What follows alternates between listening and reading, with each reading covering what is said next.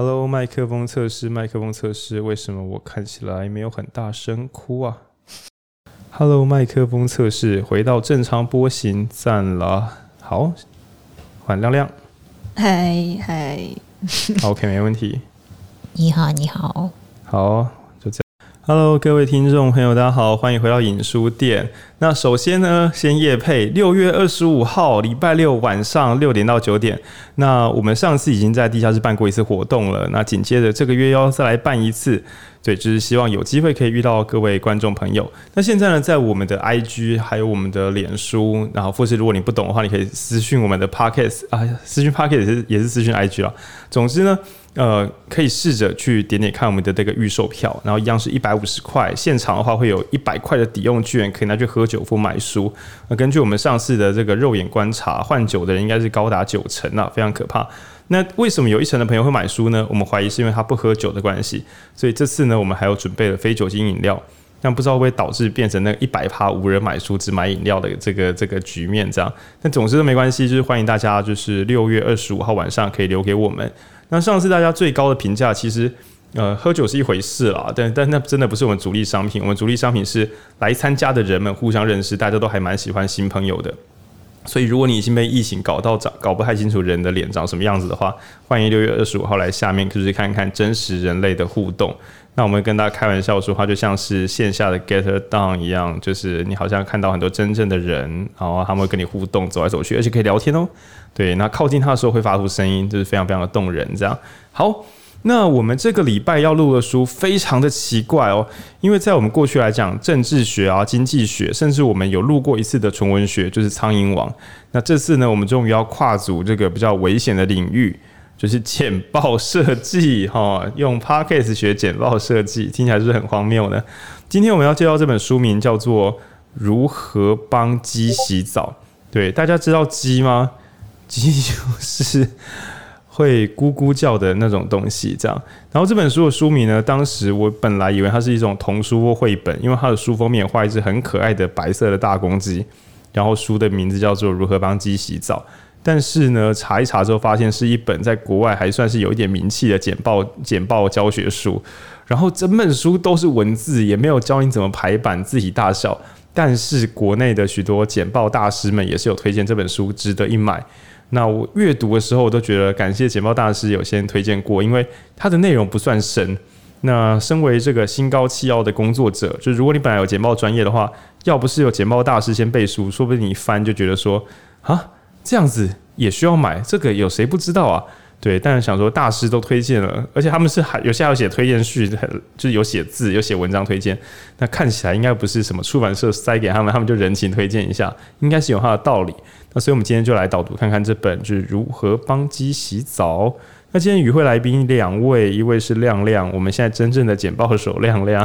嗨，大家好，我是亮亮。对，那亮亮读这本书非常困扰，因为他时常遇到，干这谁不知道的 这个这个状况，这样。对，那另外一个是文君。嗨，好，那我先采访文君。文君，你觉得这本书怎么样？嗯，我觉得很扎实。就是，哦，虽然如何帮鸡洗澡是一个很怪的标题，但其实里面的内容就是很很朴实的，所有你该知道的简报基础知识。嗯，我觉得这真不是开玩笑，还真的是所有。因为正常的简报书，我觉得很少会很认真在提什么现场灯光跟那种。现场音响、喇叭设备，他连很 detail 的现场书、现场内容都有教。那我知道另外一本就是我自己很喜欢，应该是上台的艺术嘛？啊，王永福老师是艺术还是技术？忘记记上海技术哦。你看他很客气，我觉得他已经写到艺术层次了，但是他还是想讲自己叫上海技术。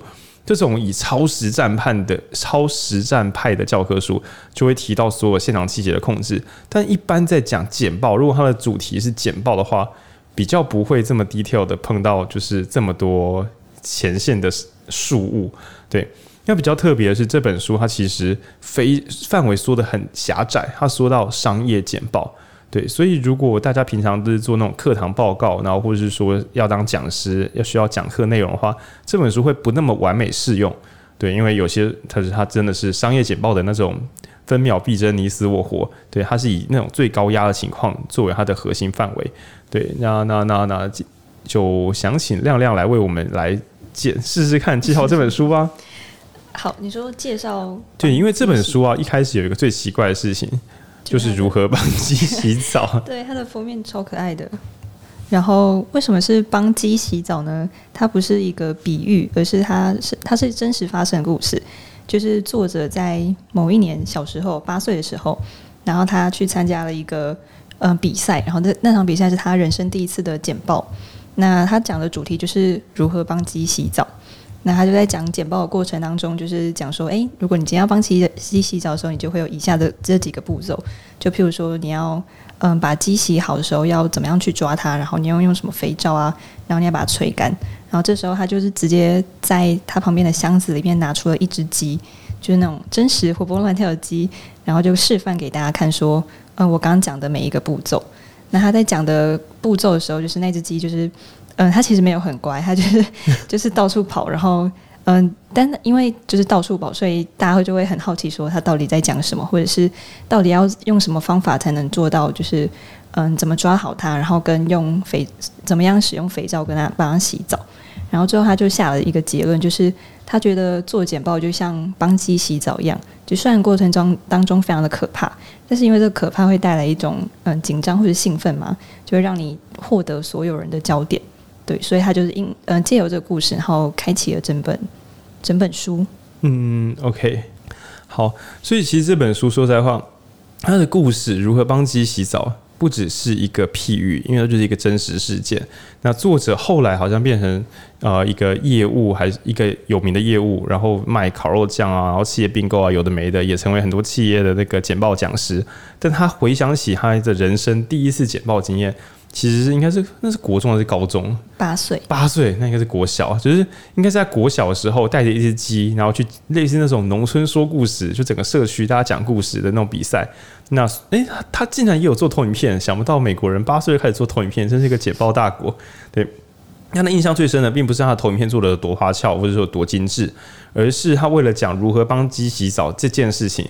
就是字面上的怎么把一只鸡抓起来，然后刷刷刷，然后再用吹风机把它吹干。他为了讲这件事情做简报，结果大家真正让大家很惊喜的是，这个小朋友真的要把鸡抓出来洗澡啊！哇，他真的洗好了！哇，我们知道怎么帮鸡洗澡了。然后这个有一点困难，有一点紧张，有一点变化万千，但最后安全下装的历程，让作者就是觉得天哪，简报其实就是一件这样的事情。那我其实读到这段的时候，就会有一点感动，因为说实在话，这种工作做久了，不管你今天是去大场合报告，那或者是去教学，其实久了之后都会有一点变成日常事务。但是偶尔总会有几次，偶尔老，我我我我觉得我现在慢慢有点老，一点点变老。一开始的时候，说实在话，每次上海都紧张的要死，然后下海的时候都觉得哇，今天应该还不错，撑过去了，很好。可是时间一久，反而会有一种今天就是普通的一天。那只有偶尔每隔几个月会有一场讲完之后觉得啊，今天这场真讲的真是不错。虽然上台之前根本就没有这么多的把握，然后我觉得那个紧绷感跟那个兴奋感，还有你借由全力以赴的准备，让台下的人喜欢你发表内容，甚至也间接喜欢上你这个人，这种被大家接受的感觉实在是非常非常的好。然后我觉得作者用这个故事，其实就只有用在开头哦。后来整本书再也没有出现跟鸡洗澡的内容了。对，但我觉得那仍然是一个它的核心概念。然后就是，也许在做简报之前，应该先弄清楚我们今天到底来干嘛，还有如何要记得那个很真心诚意想要跟别人分享，然后还有被人家接受的时候的那种快喜悦的感觉。那这本书从这个故事之后，后面就是很严肃的，虽然里面也说有乐色笑话，但后面基本上结构是很严肃的去讲。所以简报到底是什么？所以我们干嘛做简报？所以我们该怎么做简报？就变成又还原到非常踏实的教科书，而且写的包山包海。那我会觉得是一本新手不如直接买来看，因为太多细节，你要从很多本书收集也是蛮累的。对，然后而且嗯，我觉得商务简报这件事情又特别呃，不是说每个地方非这么做不可，但因为它的标准太严苛，所以朝这个方向做几乎是有好无坏。那我们就看亮亮，我们接下来先回头讲了，他一开始讲什么是简报，从这边开始聊聊好了。好，所以什么是简报呢？这本书呃，我补充一下，刚刚还有一个副标题，就它主标叫做“如何帮鸡洗澡”，副标是“帮商业简报脱胎换骨，个人品牌再升级，提升职场影响力”。那它的英文就是 “How to wash a chicken”，然后 Mastering in Business Presentation。那我想要从嗯英文的简报开始说起。英文的简报是 presentation 嘛？那它嗯就是把你自己的想法做一个呈现。所以广义上来说，简报应该是一种呈现。那除了 presentation 之外，它应该蛮像是那种嗯 performance 或是 display showcase，就是它都是不管是展示啊或者是表演，都是简报的范畴。那呃，我们一般认识的简报可能是像学校的期中、期末那种报告式的简报，但是也有可能像是那种学校作业，就是交 PPT 那个档案，我们所谓的阅读性的简报。那嗯，阅读型的简报其实它有一个特点，就是嗯，不需要有人旁边嗯在旁边说明，所以嗯，它会有个作者嘛，可能就是我们自己，然后会有一个想要传递的讯息，就是简报的内容，然后再把它传递出去给其他人听。所以嗯，如果再这样进一步来看，就是。我觉得广义上来说，像电影啊，或者是像表演，就是是不是也会有一个嗯表演者，然后我们会从编剧啊、导演那边获得一些想要说的话，那透过肢体或者透过声音、剧情，那把我们想要说的话呈现出来，传递给观众听。所以嗯，我觉得像我们这种看电影的、看电影或是看表演的人，就是传递给我们这些人，那这个过程就是一种呈现，就是一种简报。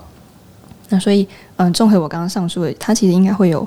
三个共同点，第一个是会有一个传递讯息的人，再会有就是被传递的讯息，那最后是会有接受讯息的人，那也就是嗯，借由某种载体，然后向某种受众传递某些内容，达到某种目的的这个过程，我觉得就可以称之为简报。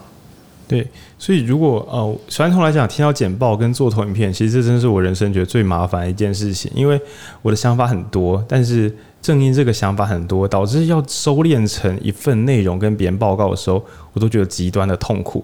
对，但是刚刚在讲简报啊，你可能想说哈，所以简报不是做投影片，太好了，不用做投影片吗？然后我们再跟你说，其实简报也可能是音乐或表演或是电影或戏剧哦。然后想靠，哇靠，比做投影片还要麻烦多了。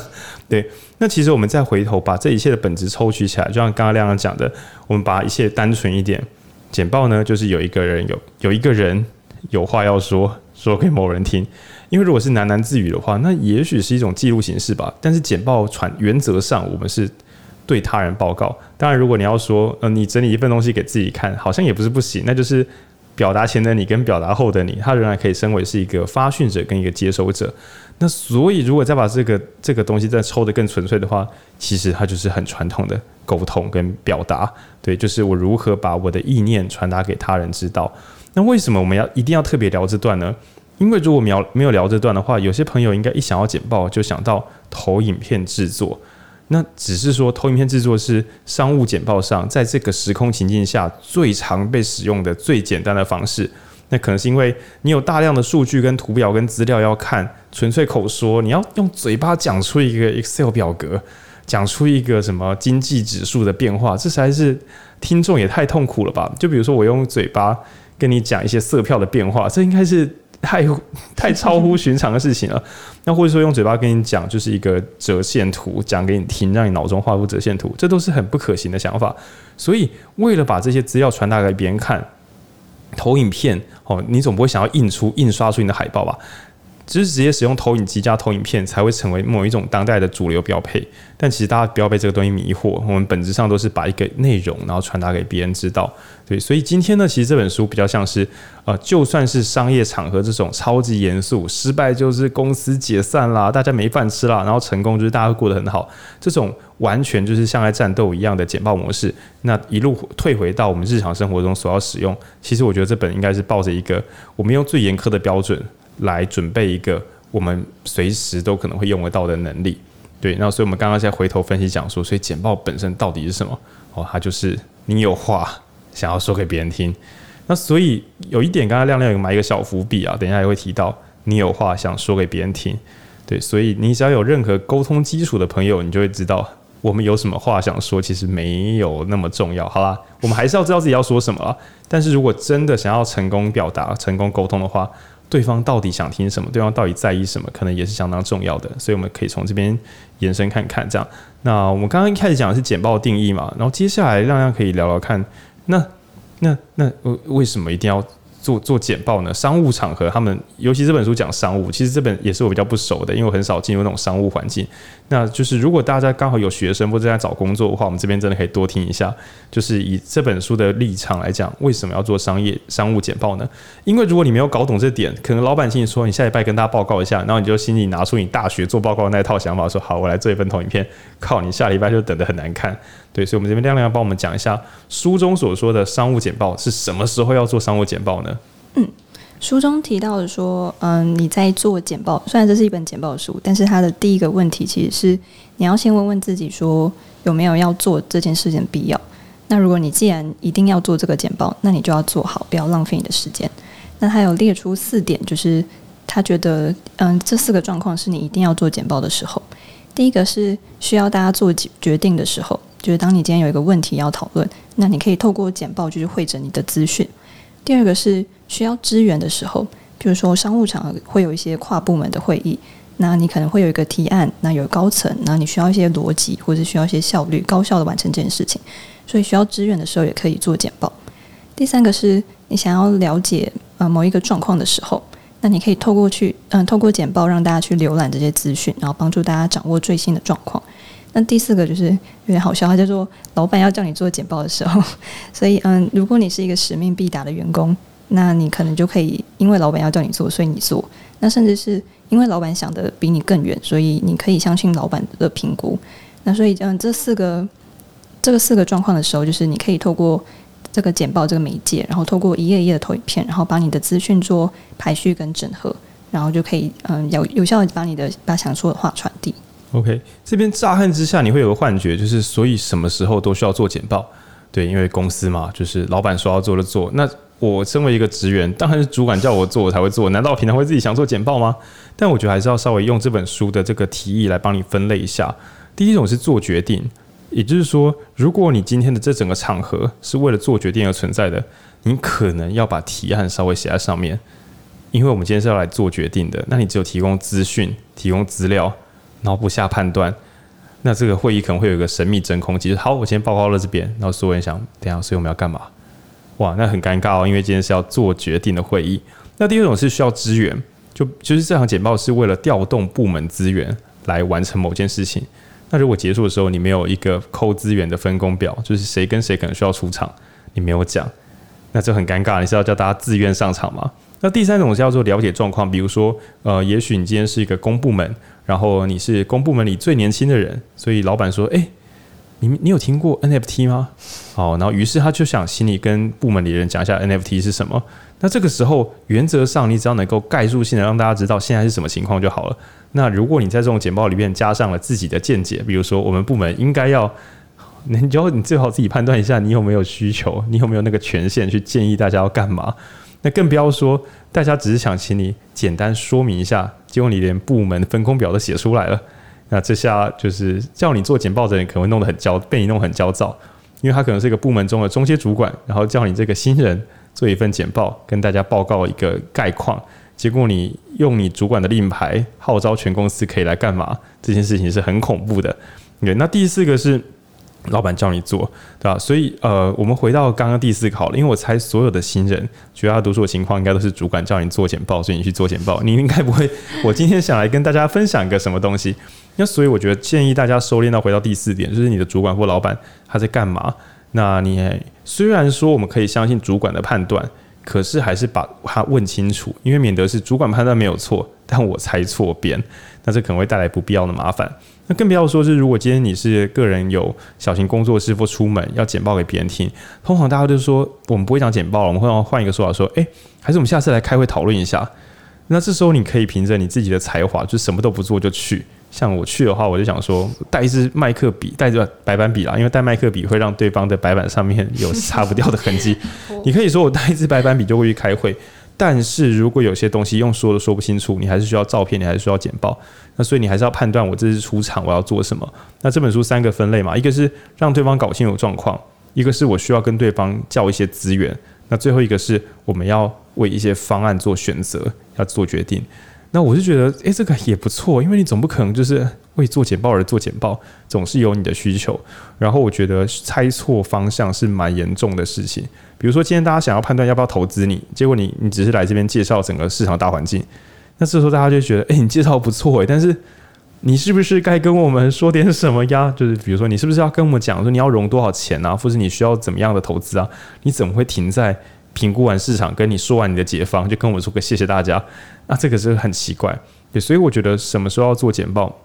那商务上有商务上的需求，但我想请大家在做简报的时候，先认真的评估一下这次要做什么。那就算你是大学生，这是听众好了，因为我在我们听众里面也有学生。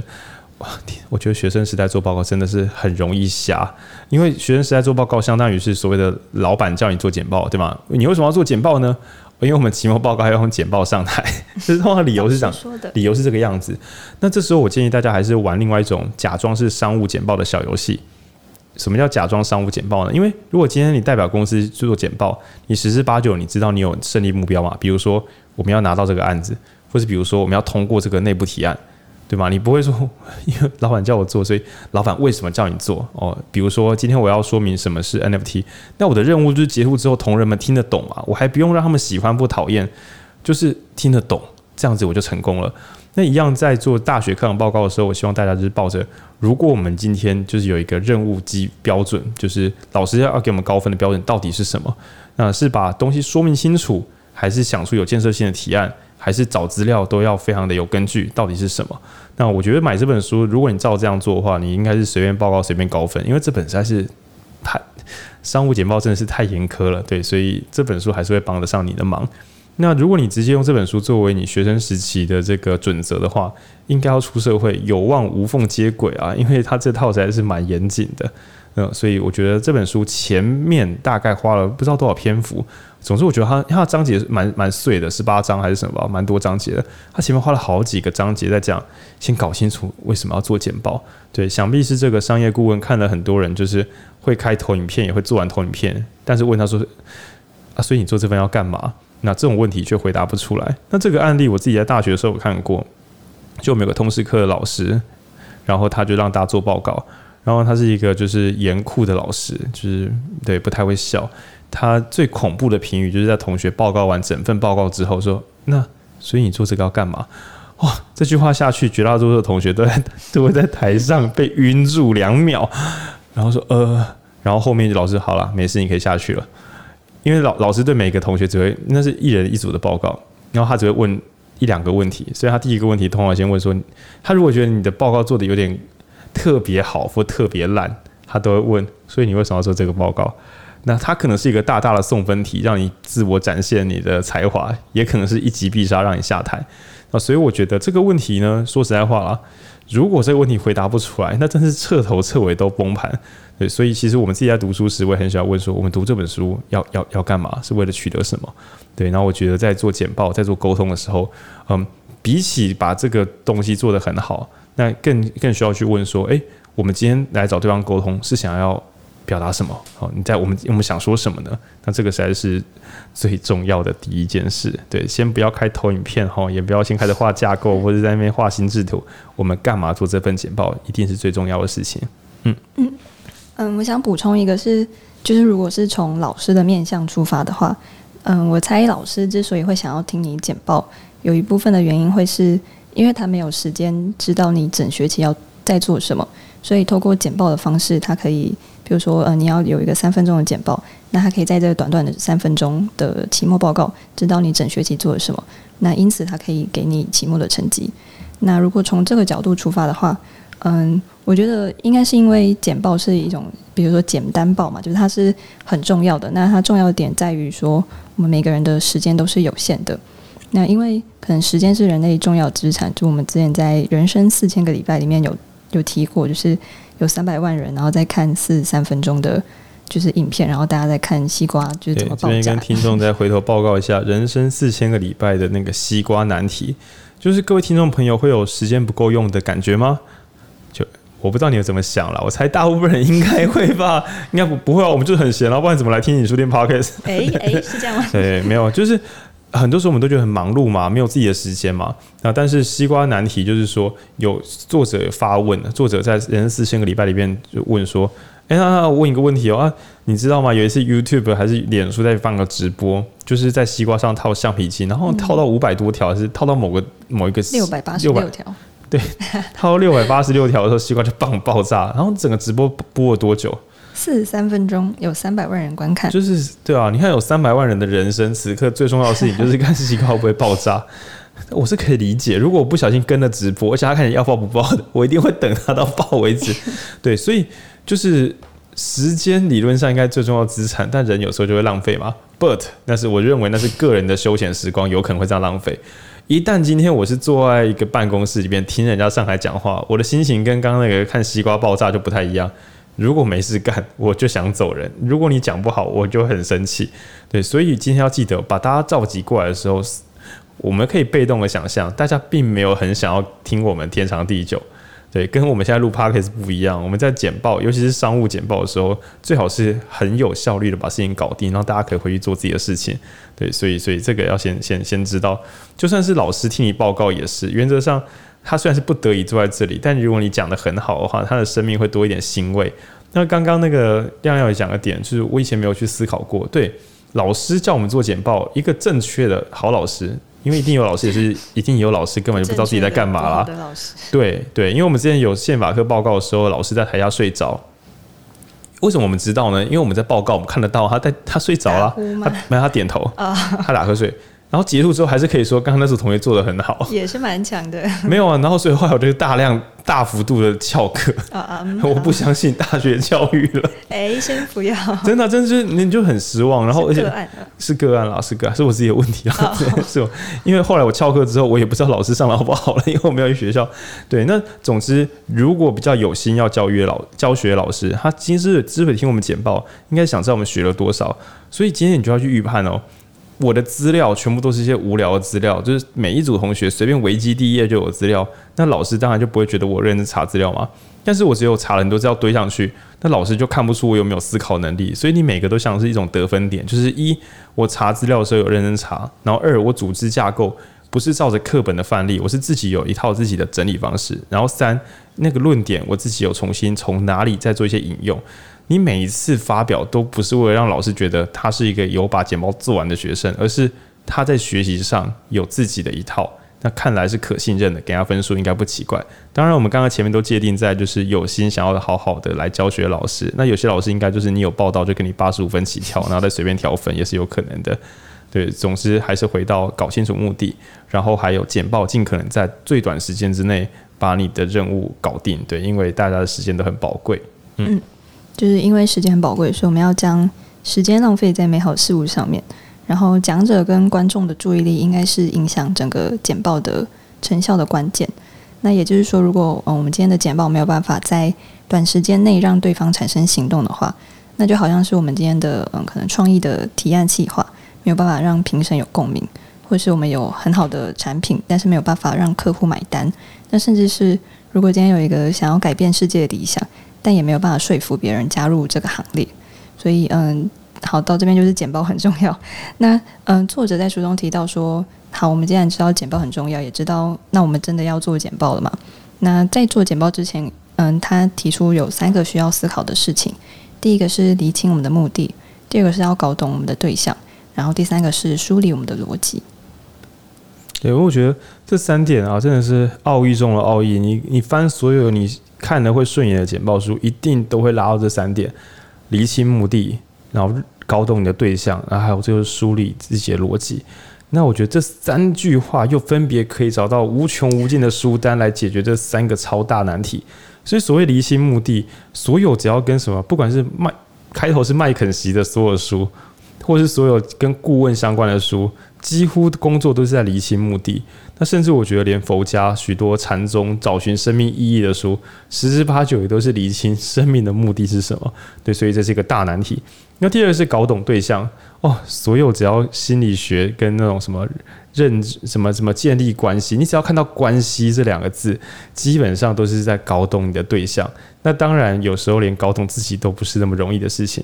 然后最后哇，梳理逻辑，这应该也是麦肯锡相关的书基本上必跑出来的。如何把我们想要的内容整理成别人一听就懂的东西，而且不能一听就懂而已。一听就懂，然后认同，这两个历程都要有。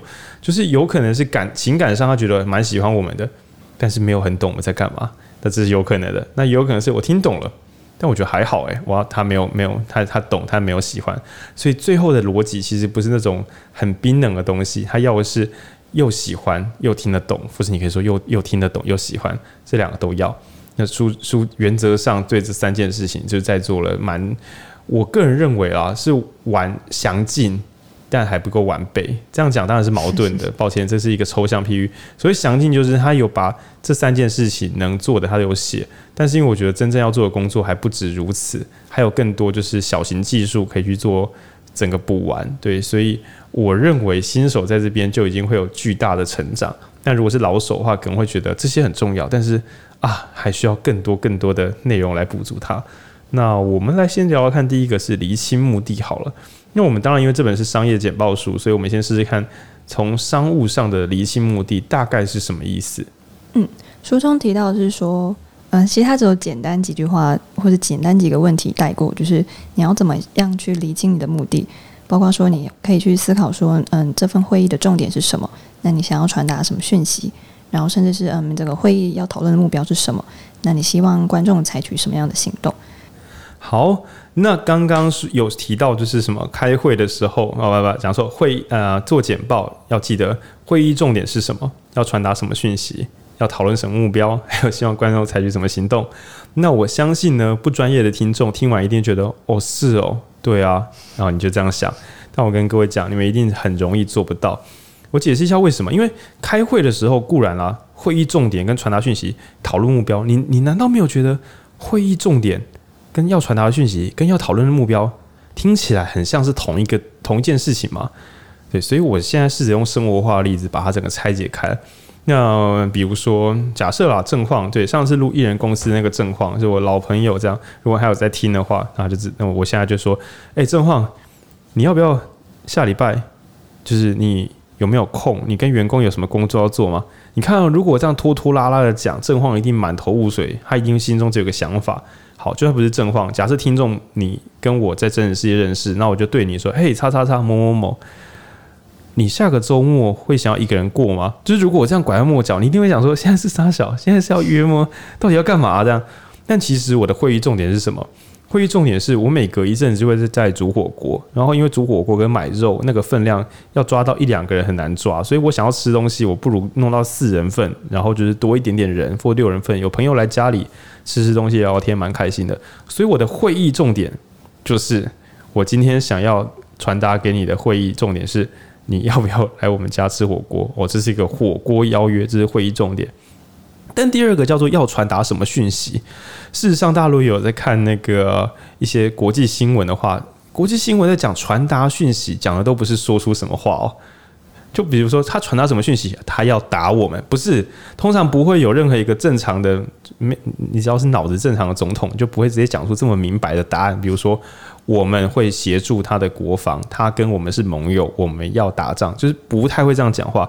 通常会隐约的传达讯息，比如说，就是也许是一些开会的时间，有时候长，有时候短，也许是在某个地方开会，也许是吃饭的时候，也许是握手的方法。基本上外交都是用这个方法来判断他们想传达什么讯息。所以今天我去邀约我的朋友来吃火锅，重点会议重点是邀约火锅嘛？但是其实我要传达讯息，应该要是让对方知道。我很喜欢你这个人，我希望可以跟你当更好的朋友。那我也很开放，连我们家哈自己家后台都开给别人，仿佛就是你就是随时可以到我们家那种人。我要传达的讯息，今天是在餐厅吃饭还是在我们家煮火锅，其实就已经是不同的讯息了。好，那还有，如果今天我一个人在家邀你一个人来我家吃火锅，可能就会传达了不恰当的讯息，因为正常的朋友邀约不会长这个样子。OK，所以传达什么讯息，有时候是非语言的。哦，所以比如说你跟别的公司开会，好，表面上叫做要一起做某一个活动，啊，或者说要一起做某一个就是公关上的这个赞助，但其实有时候要传达讯息是让对方觉得我们把对方当重要的伙伴，所以这时候要搞清楚，我们不能够成功的合作，但是传出失败的讯息，也就是我们最后促成了这个交易，但对方隐约觉得哇，他觉得我们让他有很大的压迫感。对，所以虽然交易促成了，但是其实友情已经出现小小裂痕，那就不太妙。所以会议重点是什么？要传达什么讯息？这是分开的。那第三个是讨论的目标是什么？比如说我邀正晃哈，要不要来我们家吃火锅？讨论的目标是什么？是要买什么肉？要买什么菜吗？不是，讨论目标应该是对方给我一个答案，就是好啊，或是啊，他他有事不能来，或者是他想要想个两天，因为他要先确定什么什么行程，再跟我说。总之，对方应该要有可以答的东西才对。那最后一个是希望观众采取什么行动？我邀正晃来吃火锅，有两种可能啊，一个是我想要他来我们家吃火锅，这是正常的朋友。但有一些可能是我邀他，其实我没有想要他来，只是他每次都说我没有邀他。但我真的超讨厌这个，每次都跟我讲这个，但我也真的没有想要他来，但我又不希望他去外面放话说我讨厌他，所以搞到最后，我的会议重点是邀他吃火锅，我要传达的是友好讯息。我讨论目标是你告诉我你要来或不要来，但我希望他采取的行动是你可以不要来吗？拜托。所以有时候甚至是矛盾的。那所以我觉得书里面讲的会议重点、传达讯息、讨论目标跟采取行动，你最好都跟你的老板、跟你的主管讨论清楚了，免得你老板也跟你玩这套，就是他觉得你跟他应该很有默契，结果现场你跑出来的完全不是这个意思。老板想要你跟对方谈合作，是为了跟对方交朋友，结果你把合作谈成了，但是朋友当不成，那这件事情就尴尬爆。那你回头的时候，你就跟老板讲说：“可是你不是叫我尽可能拿到这个案子吗？”他说：“对，但我没有叫你砍他们价钱啊。”就可能会出现这种恐怖的事情，那请一定要搞清楚会议重点，传达讯息。尤其是很多人，你只要这一辈子有被人家讲过一次，哦，我觉得你人蛮特别的，通常就表示你传达讯息很容易无意识的传达一些没必要或是有问题的讯息。那俗称就是不会读空气，不会读空气，你就很可能。你以为的工作跟人们认为的工作就是不太一样，对，这一定要注意哦。传达什么讯息？那如果想知道传达讯息的宇宙级悲剧，哦，以台湾来讲的话，大家可以去看那个什么异男研究社吗，还是呃呃直男行为研究社？那那真是有过炫炮，里面的男子呢，会议重点都是希望可以跟女生建立更好的关系，可是他传达的讯息都是我是个怪人，请赶快逃。对，那这就是蛮。很可怕的事情，所以请大家，如果你不明白会议重点和传达讯息可能会分裂成两件不同的事情的话，请务必去看一下，就是直男行为研究社。不管你是男是女，对，你会发现说，原来要好好的传达讯息这件事情没有这么简单。好，那但是呢，呃，日常生活比较有趣，就是你想要做什么，八成是你自己一个人去传达，可是商业简报就很奇怪了。老板为什么不自己做简报去跟客户报告？我的主管比我资深，怎么会是我去做简报？那这件事情书里面好像也有稍微来聊聊看做简报的人这这个议题。嗯嗯嗯，书里面好像没有讲到这件事。哦、真的吗？可恶，我超硬。但可以延伸，就是刚好您提到说，嗯，除了厘清会议的重点之外，你也可以厘清一下为什么是要由你来做这份简报，甚至是你要做出怎么样的简报。那譬如说，像是呃，如果我今天是一个呃，细心的人，那我可以注意到别人没有看过的细节。那我我会讲细节，我会注重一些格式。那我可能很适合做那种像学术型的简报。那如果今天我是一个很精打细算的人，我讲求的是效率，我擅长讲的是数据，或是讲规划。那嗯、呃，对于那种企划，我其实我我可以是得心应手的。那我就擅长做提案的企划、提案简报。那如果今天我是一个有梦想的创业家，比如说我我很擅长讲理理想。那我可以像一个领导者一样，嗯，我说话是有魅力的，大家会相信，甚至是会追随我。那我很适合做那种像贾伯斯产品发表的那种发表型，很吃个人魅力的简报。那最后像是，嗯，如果我今天是一个很会说故事的人，我很会讲举例，我会讲事件的前因后果。那我甚至可以在我表述的过程中，让大家会有身临其境的那种感觉。然后我在团队中是可以嗯激励人心、振奋士气的。那我很可能很适合去做那种 TED 演讲的演讲型简报。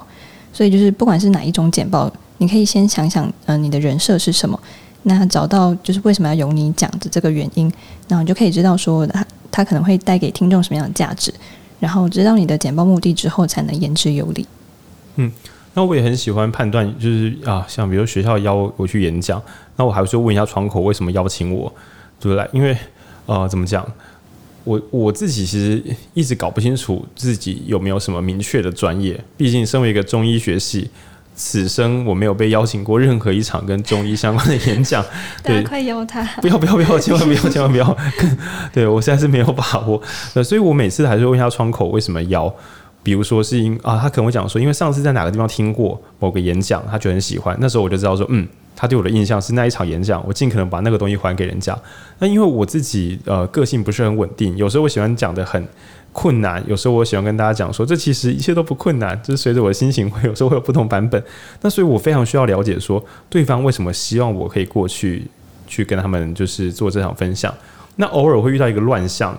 那这边是正面表述，就是我曾经在一两次的出门演讲的时候，因为发现对方的小朋友就是大学生了，然后就真的很不专心。大家应该生活中都有遇过那种不得已的演讲吧？就是你没有想听，但是老师就找别人来讲，所以你也没有给他面子，所以大家就是在那边一团混乱。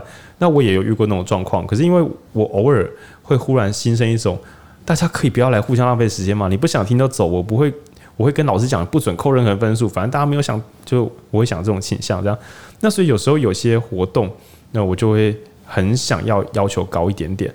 那什么时候我会特别想要要求高一点点呢？就我曾经去过某一个职训局、职训中心，然后那边的人原则上都是想要在这边好好的受训，然后可以找到工作。那这时候我就会心想，这些人应该是有找工作需求。呃，我的推理应该不会错，所以他们是来玩。可是是这样子，这个机会应该给别人，他也不应该在这里。那总之那场的学员他稍微混了一点点，我是真的对他们发脾气，我就说：哎、你们知道为什么你们今天会在这边吗？是因为你们没有找到工作啊！你们现在在这边玩，你要么就是害某一个人更找不到工作，因为那个人本来该被录取的；要么就是你害自己找不到工作。可是你们的学费应该政府补贴了不少，你这是在浪费社会资源。真的飙大家，对。那这个时候呢，我本来是抱着放飞自我的心，因为你知道吗？你跑到别人的主办单位臭干人家学员这件事情，有时候主办单位想说：“哎哎哎 哎，老师老师，慢点慢点。”结果臭干完之后，你就看到那个主办单位的工作人员在后面比大拇指，就是大拇指。对对对，就是你可以想象，就是老师或是那个助教们，其实跟这些人相处一两个月，他实在是不知道怎么，就是。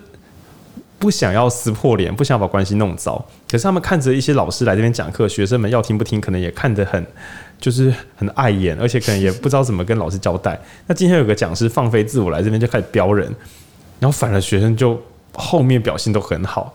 那后来有些单位就是聘我去的主因，好像就是因为我只要失控，我就开始骂学生。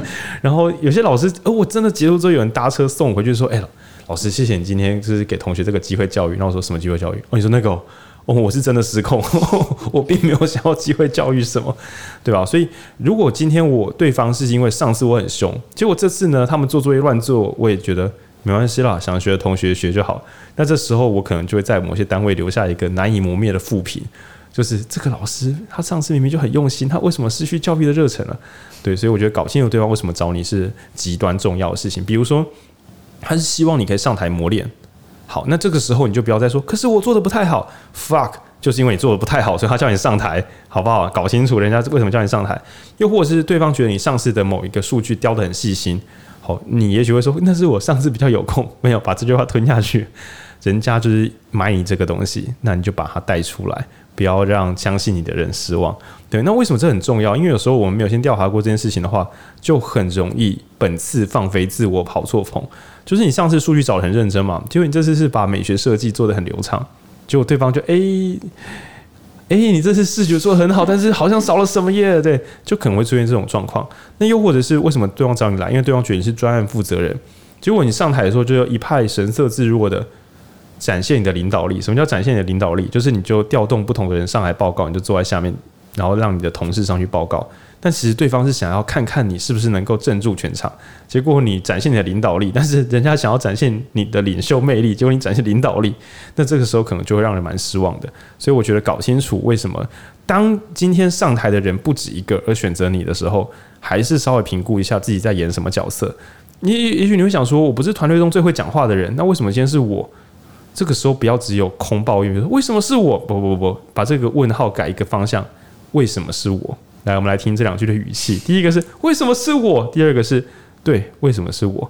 好吗？请拿出好奇心，真心的去研究为什么是你。那也许弄到最后你会发现，嗯，因为大家不想做。OK fine。那这时候你就不要给自己太多压力，你就是那我做快一点，让这件事情可以平安落幕。对，因为你可以想象，大家只想耍白痴的时候，你还拿出真心，有时候你会蛮受伤的。所以，OK，原来大家都不想做，所以交给我，那看来我可以自由发挥了。诶，那也不是什么坏事啊。对，所以我觉得这个点，我想做简报的人真的很少会想到这个地方去，一般都会想说啊，我用什么格式，我要做几张。嗯嗯，对，我们要回头一做这个简报要干嘛？二为什么是我？天啊，这真是，这真是太重要了。说实在的话，我刚刚本来还说日常生活一定非你不可，但我后来想说，其实这样想怪怪的。比如说你跟你爸妈吵架，然后于是你想跟你爸妈讲清楚，但这时候也许你可以问自己，为什么是我？因为你是他儿子。那也许你说，可是不是我，不然是谁？他说，等一下，我的目标是让我爸妈跟我相处好一点。所以我要去跟他们讲，不对，我的目标是让爸妈对我的信任度高一点。我可以叫我哥去讲啊，诶、欸，对吧？或者是我可以叫我阿嬷，因为我跟我阿嬷比较好，我阿嬷跟他们比较好，我可以叫我阿嬷去讲啊。我应该去跟我阿嬷提简报，而不是我跟我爸妈提简报。就是这是更复杂的利害关系人调度。你知道有些时候事情的顺序会有更好的顺序。你你很讨厌管委会的某个主委，然后他你要跟他提报一个新的措施。但是你知道管委会的就是经理很喜欢你，而且经理也听得懂我们的苦衷，所以不妨跟经理简报，然后再跟经理一起去跟主委简报之类的。所以为什么是我这件事情，还是要想一想，在局面很有利的时候，当然我们是最棒的，对。但是这是真正的答案吗？又或者是有些老板他想要训练那个有有业务能力的经理，然后去简报的时候，他想说今天要谁去谁去报告啊？应该是我，因为对方才会觉得我要出场，这样子对方才觉得我有尊重。OK。可是，如果你的公司其中有一个目标叫做培养你的第二副手，就是你想培养一个业务经理，可以自己出门把案子搞定。那你每次出去讲，对你讲的最好，你讲的最好，你最高啦，对。可是今天你有没有想过，为什么是我来简报？因为我是老板，是吗？是吗？你除了拿到案子之外，你是不是还有一个目的是养出第二个接班人？对，如果你的公司规模在扩张的话，自己来简报似乎不是最佳解。对，所以有时候当我知道说，我除了公司要存活之外，培养出下一个有能力的人也极端重要。那这时候指定下一个人去简报，可能就是该做的事。那甚至也要跟对方讲清楚，为什么是他来简报，不是因为他讲的最好，而是因为他有一天要能够讲得很好。那这些事情讲清楚，对于对方准备这个内容，应该会是相当相当有帮助的。对，我刚刚收回说什么，生活中当然要非我们自己不可啊。嗯，不一定，不一定，不一定，很多时候是，但不不一定。对，尤其像。呃，举个例子，举个例子，我在几年前有一个那个医疗纠纷，对，然后像那个医疗纠纷，就是原则上就是对方不会想叫你赔钱的那种事情啦。哦，对方只要没有叫你赔钱的话，原则上大家都是讨论啦。啊，一旦对方有想要索赔，我们这时候就会叫医疗纠纷。那这个时候呢，所有的医师工会都不会建议医师自己私下跟对方沟通。就你说，可是你是当事人啊，哦，就是因为你是当事人，所以你不能够自己去，因为你去的话，你就是那个会跟人家有利害关系的直接人，就是你，比如说对方不喜欢你，因为他觉得你有个处置错误，这时候你已经很不利了，你讲什么都没有用，然后所以你可能需要一个公正的第三人，对方可以接受的第三人，然后来帮你们居中协调，对，因为你们两方一一碰面就会觉得你对付我对，你付我错付我错，根本就不能够够达达到你们要的目的。对，所以呃，想清楚为什么自己去，然后不要说啊，当然只能是我啊，然后再想想看哦，有可能，但不一定哦。那第三个呢？啊，刚刚讲一个是第一个厘清目的啊，很重要。然后第二个，我觉得是个无底洞，哎，叫做搞懂对象。那书里面是怎么讲的呢？嗯，书里面是提到说，你要嗯知道你的目的之后，你要知道你的观众，就是你的受众是谁。那这会影响到你要传达，你要在什么样的场合传达什么讯息。然后也会影响到简报的走向。那怎么样去了解他们呢？你可以问自己几个问题，就可能包括说，嗯，你的观众是谁？那他们的偏好是什么？偏好报告就是偏好的简报形式，然后甚至是嗯，他们信任谁？那他们是怎么想的？对于这场简报是怎么想的？那最后是了解他们的优先重点是什么，以及他们现在已经知道了什么样的资讯。嗯。那我们这时候再倒退一点点，回到俗称的商务简报好了。那因为我们前面讲说超高效率嘛，所以以商务简报来讲，其实会蛮重。你可以想象，老板都读过的数据，然后你又拿出来一次，再给大家一起来一起来共赏，就蛮烦人的。那所以后面讲到他们知道多少资讯，是也是为了避免就是你在浪费大家的时间。然后还有他们的优先重点，就比如说，诶，我们整个提案可能有六个东西要在意，但其实整个公司大家都只想问。我们产能都满了，我们真的有人力可以做这件事情吗？所以也许你就直接着重在，呃，整件事情我们看起来是有共识想要接，但是人力方面的话，可能要怎么样处理，或者我们可能不能接。就你知不知道大家现在最在意的那核心问题是什么？然后这些有些别的分类法，有机会我们在别的集数再聊。然后思维模式就比较麻烦了，思维模式也是个无底洞。对，请大家可以自己。知道有些时候呢，我们内容完全没有错，但是对方看这个世界的方法就比较不一样。那这时候也许我们会没那么顺利。对，那还有他们信任谁？就跟刚刚讲的，如果你的爸妈比较呃对你的亲戚朋友比较有信任，当然你会听起来很哀伤啊，就说啊我爸妈不是最信任我的。但有时候就是成为一个健康的社会人后，接受这个事实吧，去找一些人帮忙吧。对，他们信任的人也会帮上我们很大的忙。那呃以某些地方来说呢？你想要找的那个人，也许是一个位高权重的人，但其实只要窗口很喜欢你，你可能就已经把工作做完了。对，因为这个位高权重的人，平常根本没有空跟所有人接触，都窗口就是他的眼睛，他的眼睛看得下你这个人，原则上就是真正后面的老板，大概也不会对你的印象太差。那讲这个是因为我很久没遇过这种人，但我曾经听过城市传奇啊，就是有些小白目，就是遇到长官长辈就会。对他们很好，然后遇到一般工作人员就会把人家当下人来看待。那这种事情你一定会翻船，不是迟早，你一定翻船，你已经翻船了吧？因为很多人搞错，你你真的以为人家窗口只是一个来打工的。搞不好他跟跟着这个老板已经十几年了，只是就是你以为人家真的是基层，但说不定薪水比你还高两倍，结果你还对人家当做是一个普通人。那这种事情就很像小时候听说去考那种大学的学测面试，然后你的门口的时候就会有人垃圾掉地上，你就看着他，然后你就赶快去面试，结果那个掉垃圾的就是考官本人，还等你有没有捡垃圾。那当然是听起来有点唬烂，说考个面试有必要弄成谍报片吗？但是我们只要翻译过来说。呃，你要确定他们信任谁？那我会觉得我的简单方法是，他们最信任的人，你可以找来帮自己背书。但对于所有人，你最好都有同一套说辞。因为我有听过，就是简报会有两个版本哦，就是对内跟对外。然后我都觉得，你可以心中有不同的想法，但做出来的版本最好只有一个，不然大家迟早会因为讲出不一样的东西，然后造成信任的剧烈破损。然后观众是谁，跟了解观众的偏好。这件事情很吃俗称的田野啊。那亮亮在行前的时候有讲个短短的例子，因为我行前有稍微对一下，比如说想要借一个很不好借的场地办活动，那对方经理就可能说：“哎，到时候跟经理做个简报。”但是呢，因为亮亮跟他的老板那时候老板就是非常有经验，知道说直接去跟对方的经理做简报这件事情就是一翻两瞪眼。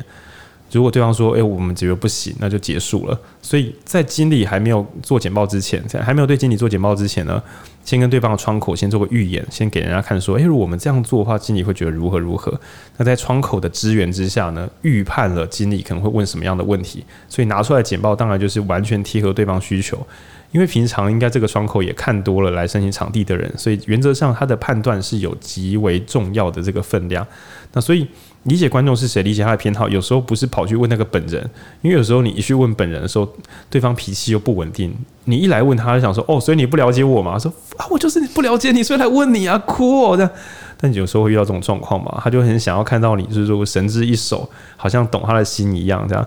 对，所以呃，了解观众的偏好这件事情，然后还有一个是很多，哦哦，不能说因为批判新手这样，很多人很想要用问卷解决问题。什么叫问卷解决问题？就是啊，好想办一个活动，很多人来哦，嗯，那我就问问问问任何人说，哎，你你会想要来一个怎么样的活动？就你期待去问你的受目标受众问题，他就给你答案，就顺这个答案来做东西。那你会想说，对啊，搞懂对象，问他问题啊。但是这个伟大的福特汽车的创办人福特先生说，如果我去试调当时的民众，他们就跟我说，他们要跑得更快的马。对啊，因为他们根本，你你真的觉得观众可以洞察自己的需求吗？这并非绝对，当然有可能。比如说，你的业主很想要就是工时，就他他觉得现在加班费变贵了，劳基法关系加班费变贵了，所以他想要减减少他们加班的时间。好，所以你如果问他，他说得出来，有可能，因为你的业主深思熟虑，非常清楚自己要的是什么。但是有些时候，你如果简报对象就是你简报东西太新了，他们还没有想过。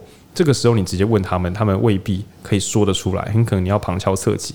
那至于什么旁敲侧击，我最好知道了，对吧？这个一定是就个案的。那如果有机会，我们再从别的书来来看看。那至于简报形式的话，如果我们要出门到某些地方，人家说：“哎、可不可以请你们来简报一下？”我自己最喜欢问的问题，通常第一题都是问：“请问几个人？”因为通常我会用那个几个人来猜我们在干嘛。比如说，哦，我们大概加同仁六七十个、七八十个。那你觉得七八十个，我们还有可能玩什么互动游戏，或者是说玩什么就是小时作嘛？就是来做一些体验、体验一些东西，不容易啊！七八十个人的空间一定会隔得很远啊。对啊，所以通常就是准备有一点点正式的，甚至要准备一点影片，因为坐在大礼堂里实在是很好睡，我一定要准备一些有趣的素材。可是今天如果对方说，哦，我们就就呃，老板跟一两个比较核心的员工，这个时候我就觉得投影片就是背在手边，这个距离近到一个拿投影片出来会尴尬，所以很可能我就算资料很复杂，我还是要练习可以空口就可以把它讲好，因为对方这么近的距离，感觉是来判断要不要喜欢我这个人。而不是来判断我简报做的有没有条理，对。可是如果你猜反边，比如说对方请你来谈谈，想说，嗯，终于对方的核心人物要来跟我谈一谈了，好，我来好好的演练我的徒手简报，就是不不用做投影片。就当天到现场说啊，来来来，会议室八楼，然后八十个同仁坐在下面，想说靠我腰，我没有做简报，对吧？那应该也是一场悲剧。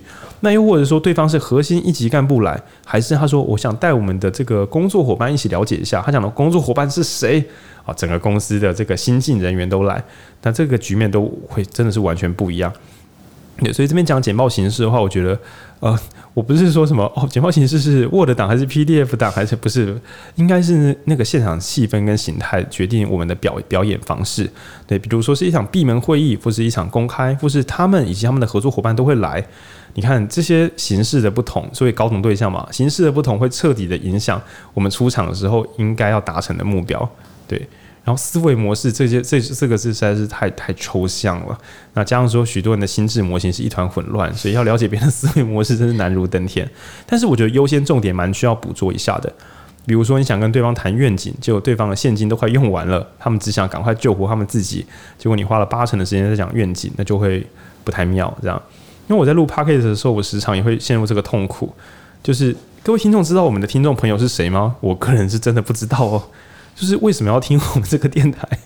我真的是不知道，而且我也很难填也啊。我应该要开一个表单让大家自己填的，但是说不定大家听得很开心。问说啊，为什么要听啊？就听得很开心，这样这个也不容易。那他们信任什么谁？就是说我的听众信任什么样的人？靠，我怎么知道？那他们的思维模式？靠，我怎么知道？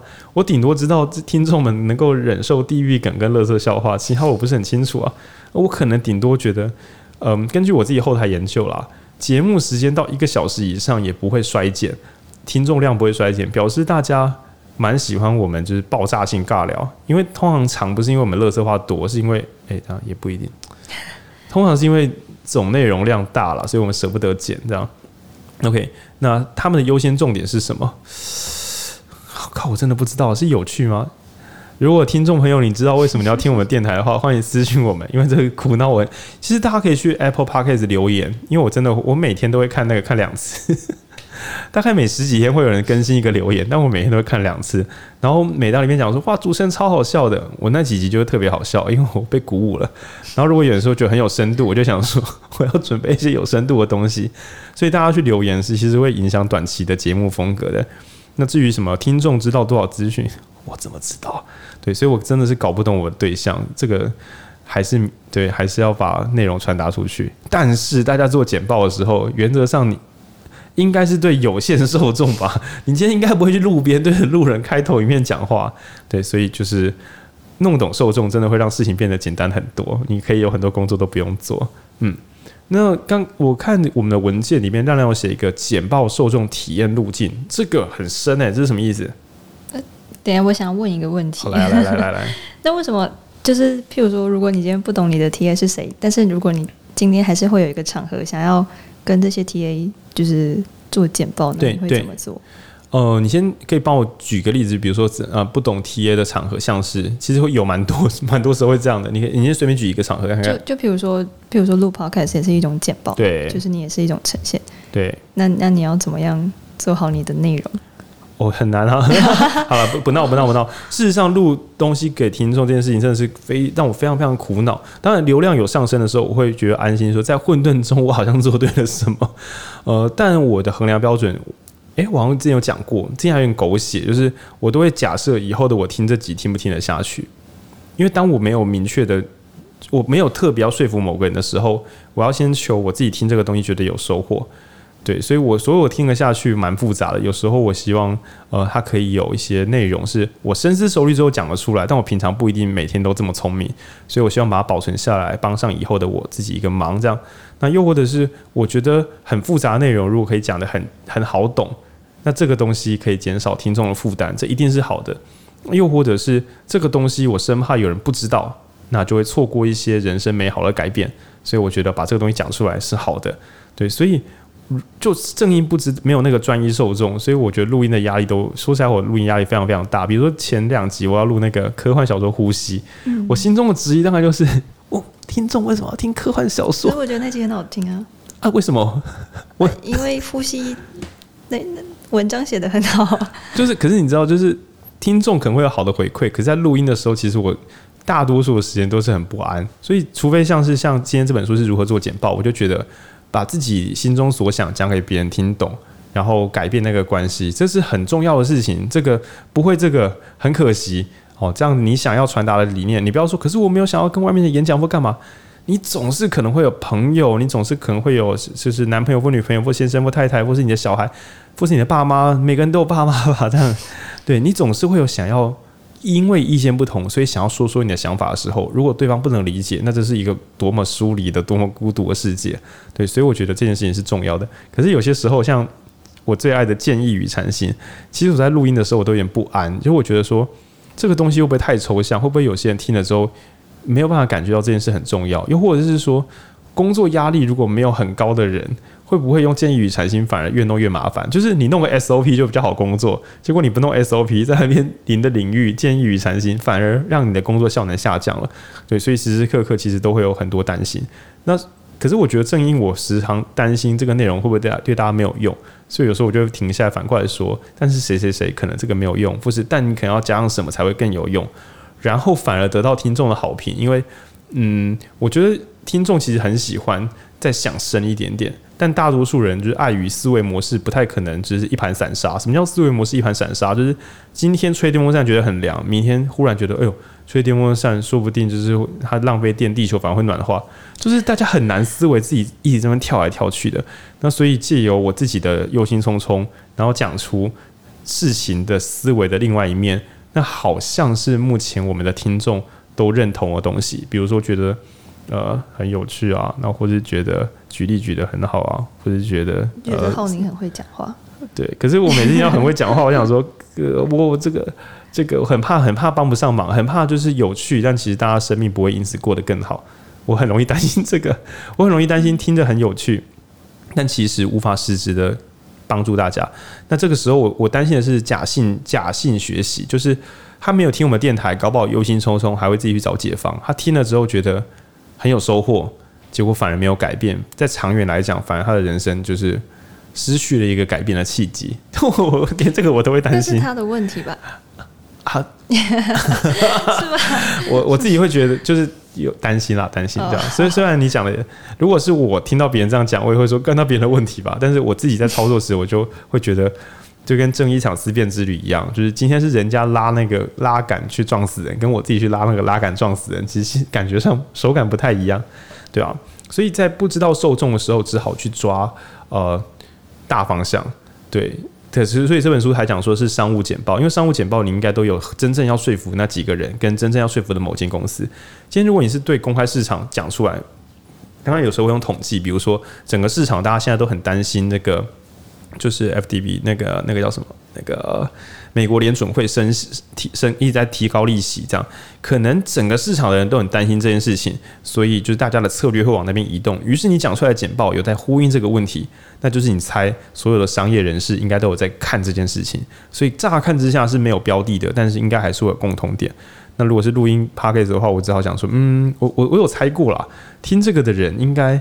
通勤的人应该是一个比例，所以如果我讲的东西对于呃上班族，嗯、呃、比较有用，可能会比较多人喜欢听。因为真正创业人士的话，他们的工时有够乱的，所以他们不太，我觉得通勤对他们不是重点。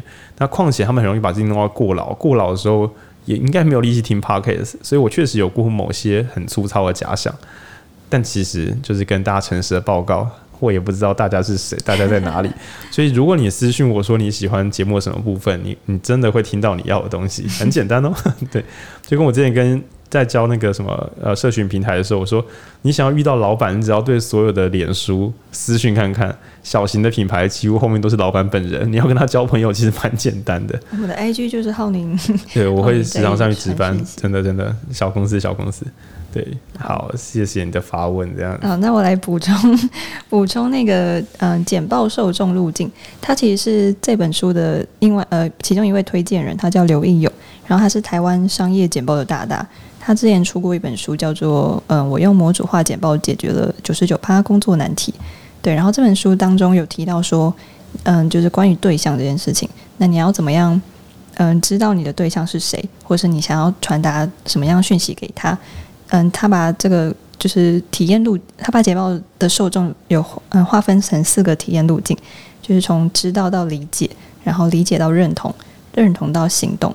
那像是嗯，如果你今天想要让你的受众只只是想要，那他的资讯只要从知道到理解的话，你可以降低就是理解的门槛就可以了，就不需要跟他说一大堆。那如果今天是想要让你的受众从理解到认同你，那你应该要做的是提升认同力道，你应该要把你的东西讲好，然后让对方知道这件事在干嘛。那如果是嗯、你今天想要让大家只从认同到行动的话，那你应该要创造的是行动的诱因，就是要用一个钩子，然后让大家吸引过来。所以，呃，你要知道你的受众是谁，然后他们现在处在哪一个阶段。那就比如说，假如说我今天要做一个嗯、学校的报告，期期末报告好了，那我可能期中的时候已经跟老师讲过我的主题内容了，所以我就不需要在期末的时候再从头讲到尾。我可能会需要的路径会是从理解到认同就可以了。这个四个路径啊，知道、理解、认同、行动，对，因为我是第一次看到这个结构，然后我觉得。对听众来讲，可以试试看，把你的工作缩小。什么叫缩小呢？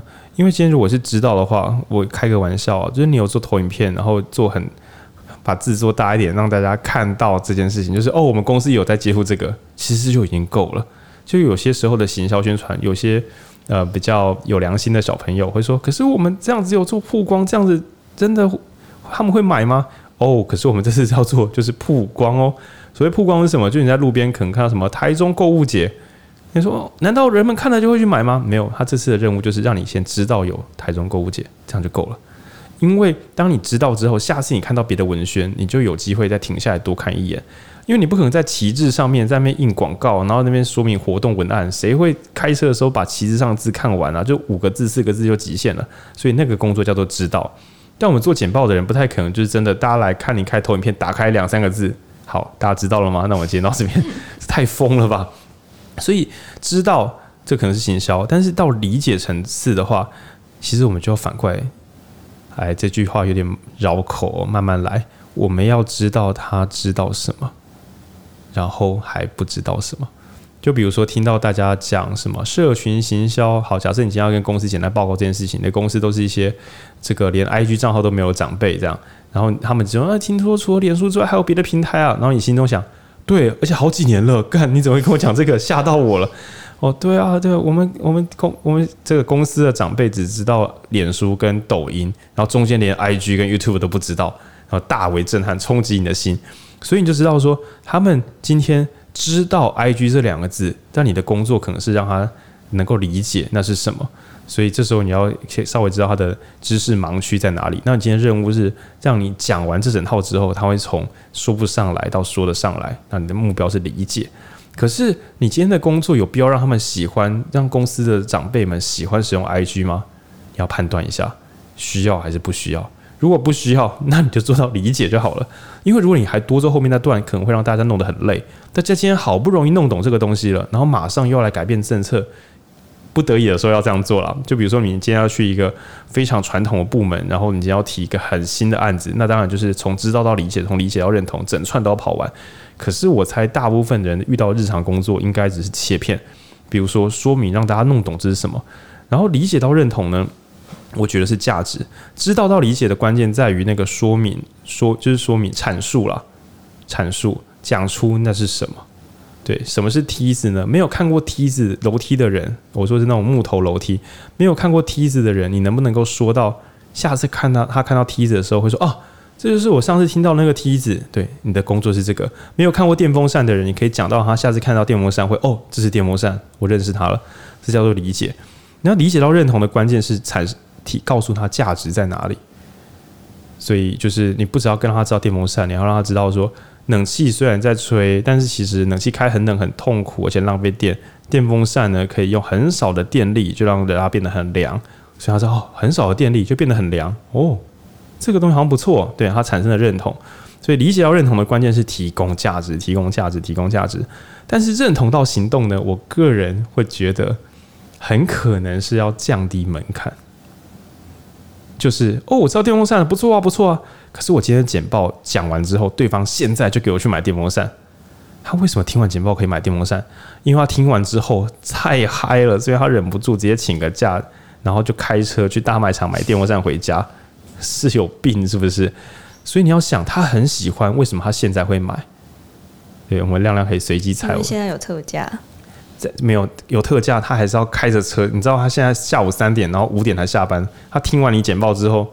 为什么他现在就买？他如何现在买电风扇？就他不用开车，他只要网购。呀，答案就是我们的投影片直接把 QR code 的下一就是 QR code 说，现在透过我们现在这个连接的话是六六折，只有现在三十分钟后会关掉这个连接。所以对他来讲，现在只要扫 QR code 的手机按一按，然后甚至说你们没有带信用卡的，我先借你钱，好吧？我们一切都是为了让这个从认同到行动的那个门槛降到趋近于零。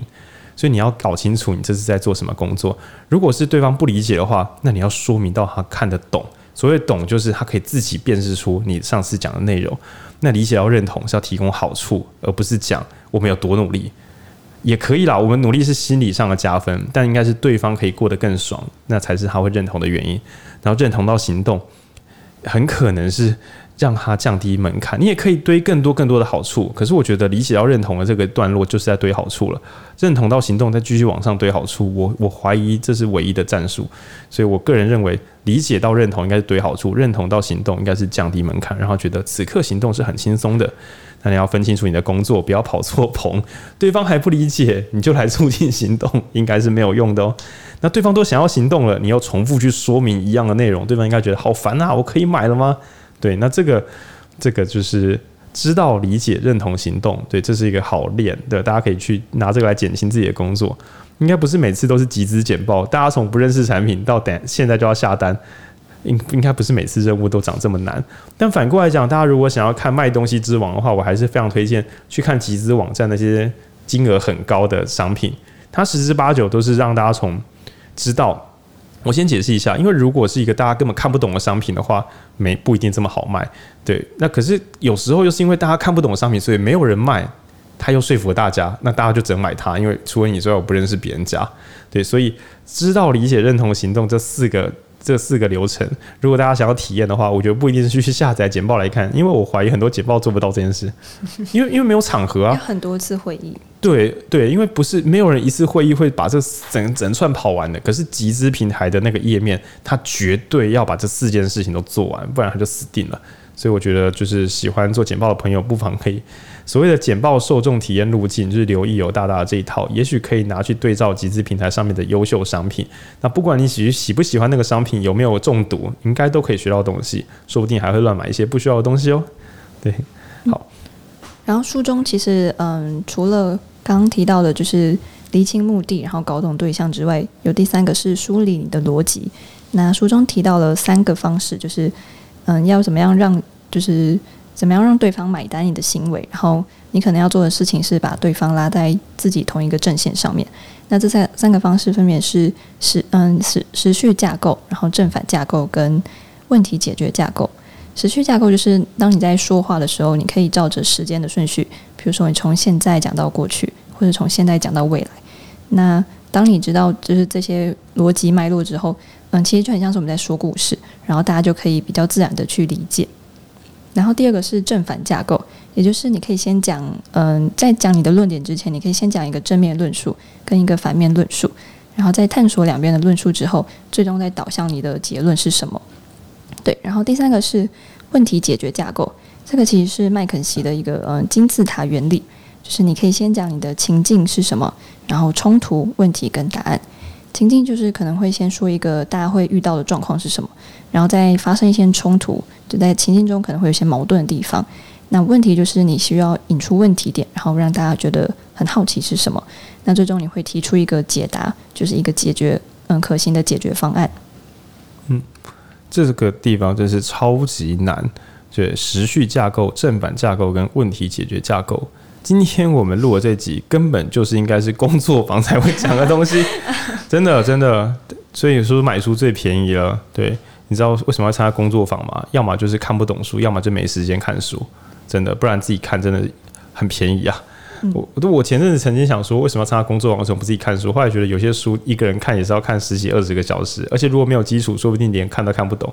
所以我觉得要省时间的话，还是去上一些口碑好的工作坊是没问题的。对，比如说来参加我们的阅读导阅读工作坊这样。我第一届的时候还信心不稳定，我第二届的时候真的觉得一切都在往完美靠近中啊，这样。啊，七月的好像后台其实我们还没有上报名，可是有些人预报名好像快满了，反正我们到时候要贴链接，那不重要，大家可以先报名六月底的活动。好，讲一下这三个框架，这边稍微减速一下，真可怕，这集的时长真可怕，这样。对对，第一个叫做时序架构，就是所谓的照时间讲。那也许听众想说，看这有什么困难的，就照时间想。哦，是吗？你看看你同学大学做的报告，不就是看到网络有什么资料贴什么资料吗？照着时间轴讲本身就是一件了不起的事情，因为至少你会有前因跟后果，就是本来如何，后来怎么样。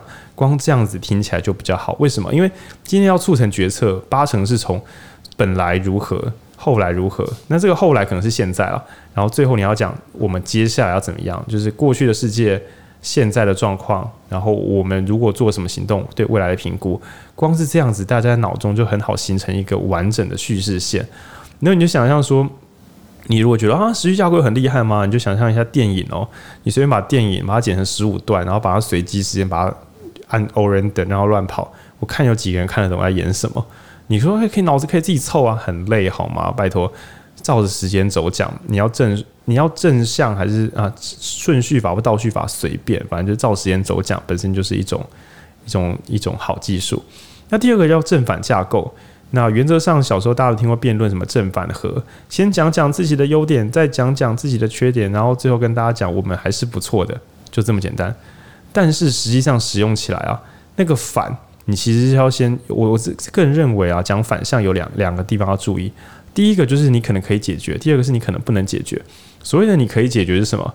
就是你做球给自己杀，说哦，你可能会觉得我们这边成本太高，但其实我们刚刚这个处理方法反而会降低成本，这种的。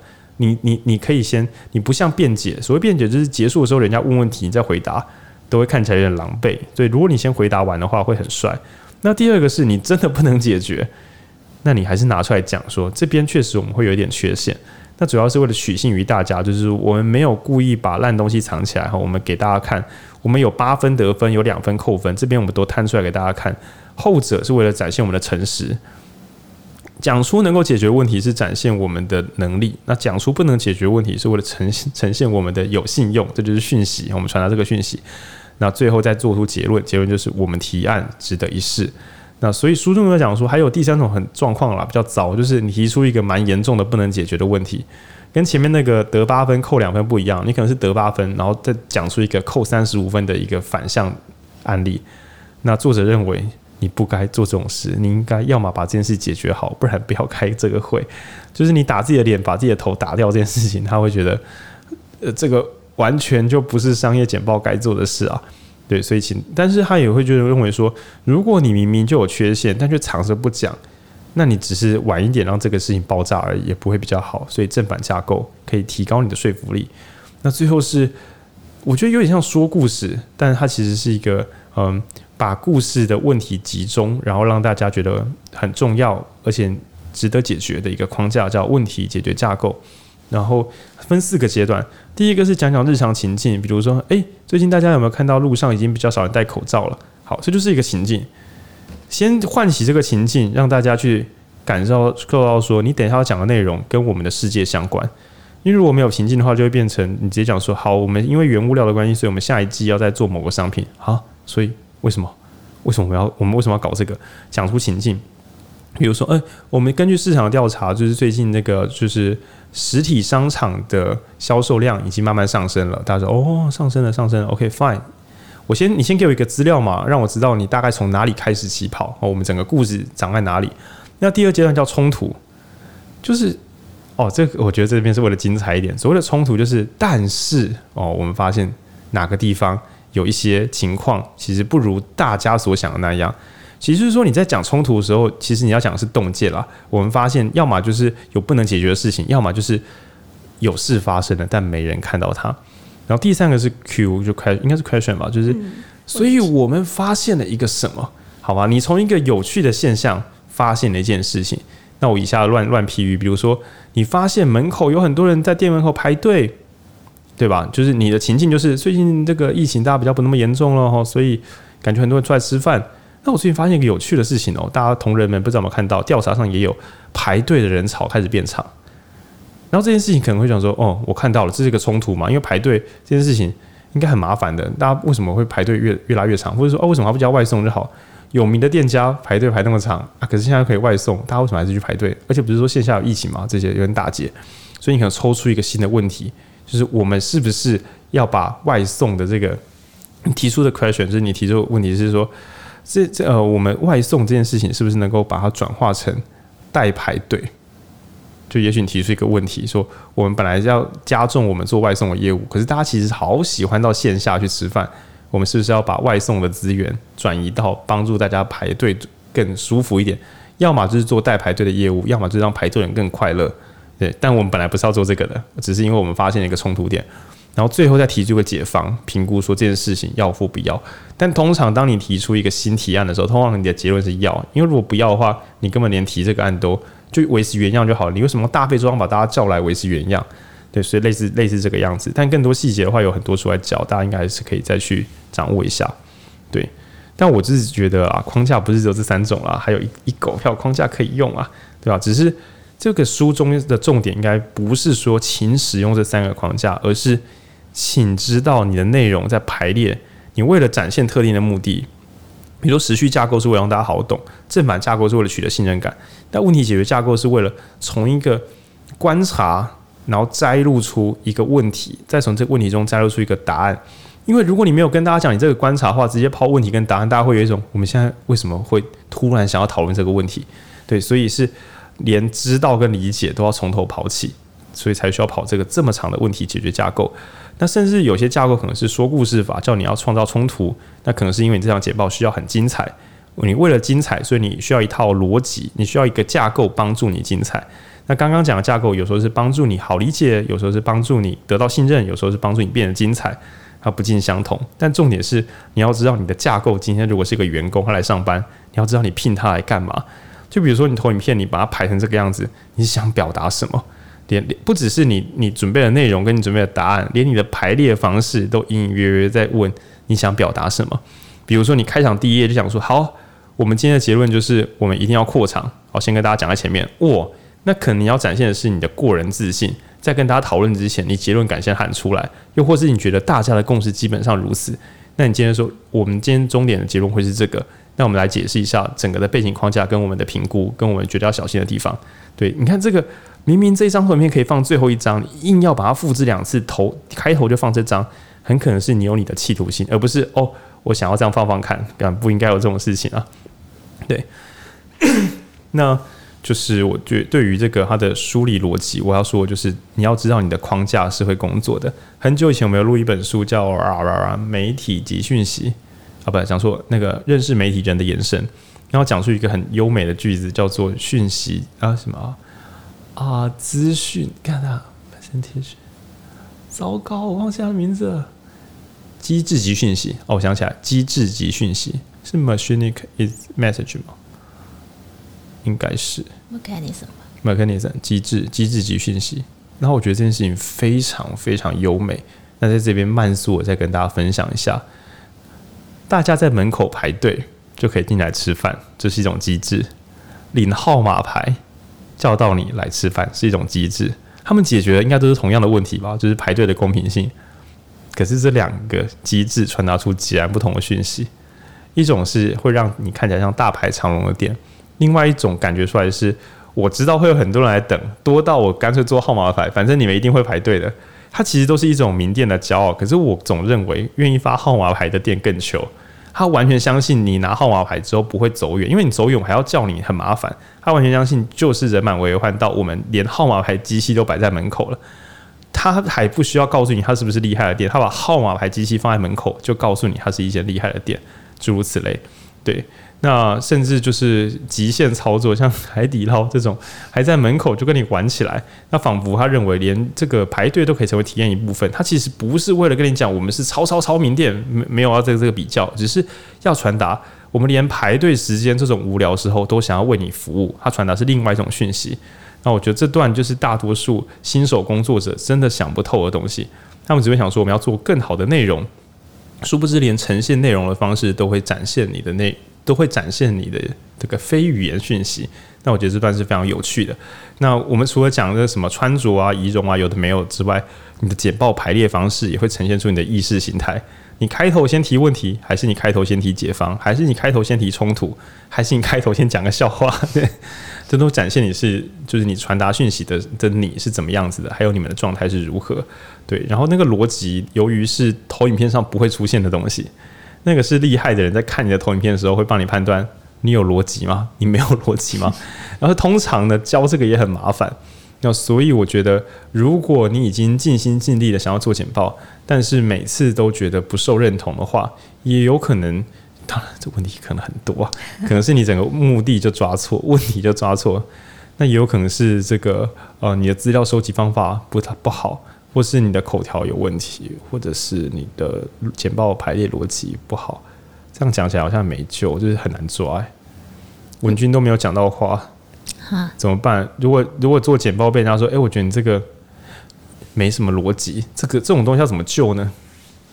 嗯，就是请你觉得逻辑好的朋友帮你看看吧。真的，因为我觉得逻辑还蛮蛮没有一个标准，就是大家。都觉得有逻辑，有一些东西当然是大家都会觉得有逻辑，但有些东西就是落在某个边界。有些人觉得有逻辑，有些人觉得没有，或者有些人很擅长脑补，他就觉得哎、欸、这个不错，哦、但你没有做好，但对方觉得很有逻辑，因为 他自己补完了，或者他背景知识啊资讯很多，所以他你有些东西没讲到，但他也有听懂，这个变音蛮多的，所以。就多请一些你觉得逻你你信任他的逻辑的人帮你看看吧。靠，我这边要跟听众朋友补一个罕见的现象，就是高手觉得你很有逻辑，但你的同伴看不懂，偶尔会出现这种状况，因为你太专一性的在做某一种简报。专业人士，因为前面不是讲知道、理解、认同跟行动吗？当你对于某一个行业越熟，你就越不会做知道到理解的这段，而不是不知道到知道。因为你什么都知道了，所以你不知道怎么为什么还要对知识的诅咒。然后还有还分两段，一个是你不知道有人不知道，还有你不知道有人不理解，这都很常发生。那所以就会出现的是高手过招，然后神仙打架，一般人都他们到现在到底在讲什么？对，这是有可能的。那又或者是新手阶段好不容易知道跟理解了，可是抓不到价值在哪里。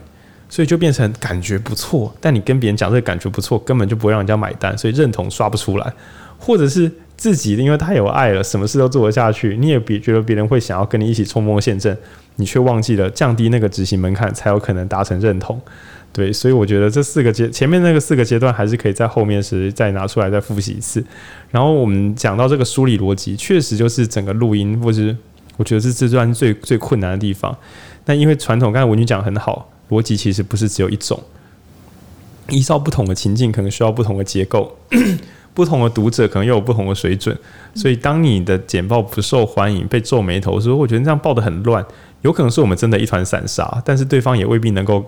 就很多人都想说，那我事后要跟考官问一问，因为有一个流行是这样子：如果你面试没有上，你就要想办法回去问那个考官为什么觉得我们不行。呃，一来是对方最好很懂得怎么教你。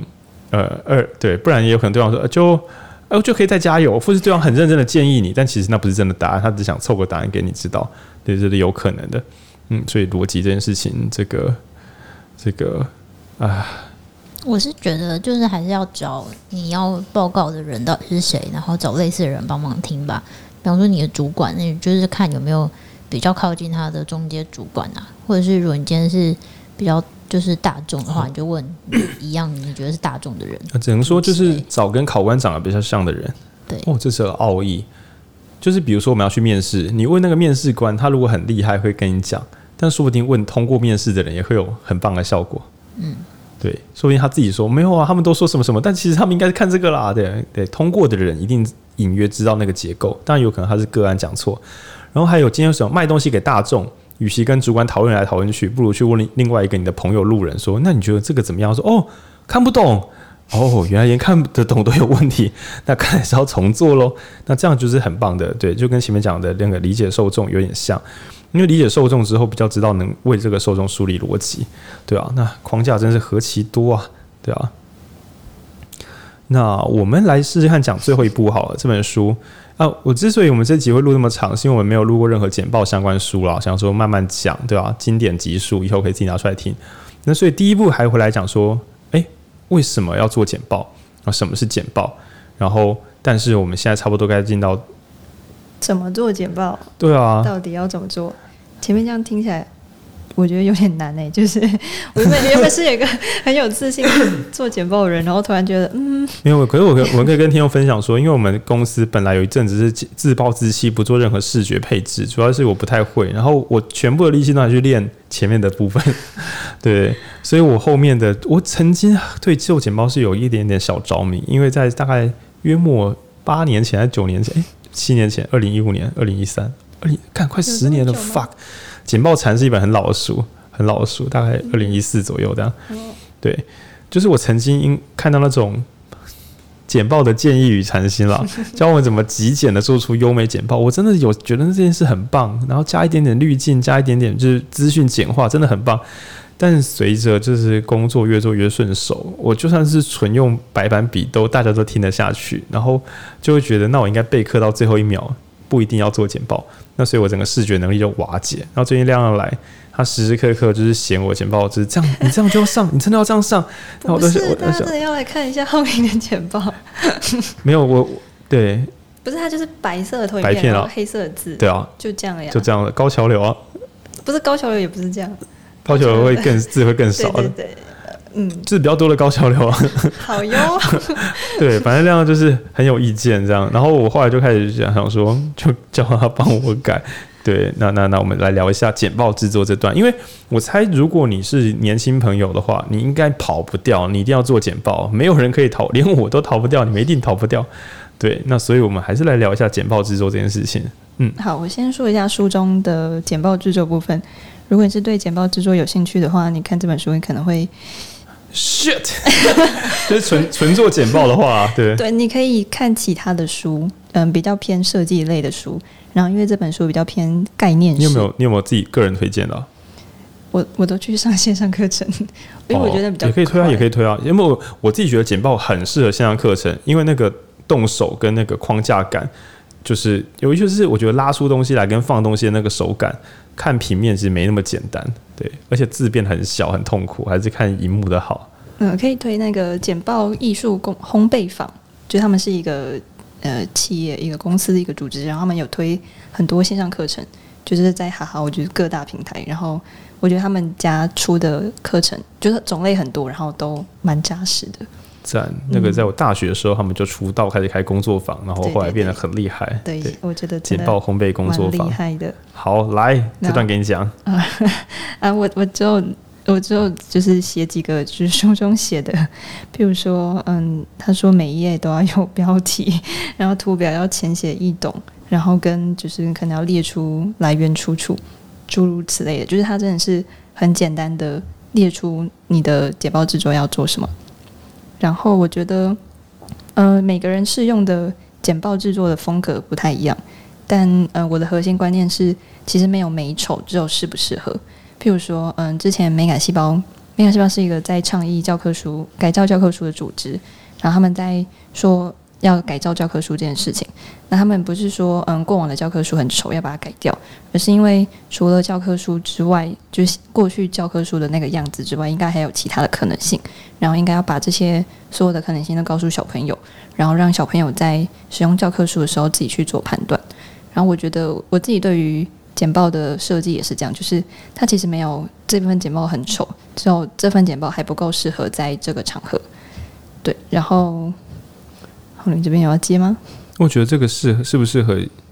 嗯嗯，对，那呃怎么讲？因为我自己简报很长，就是很简陋，然后我都会想说。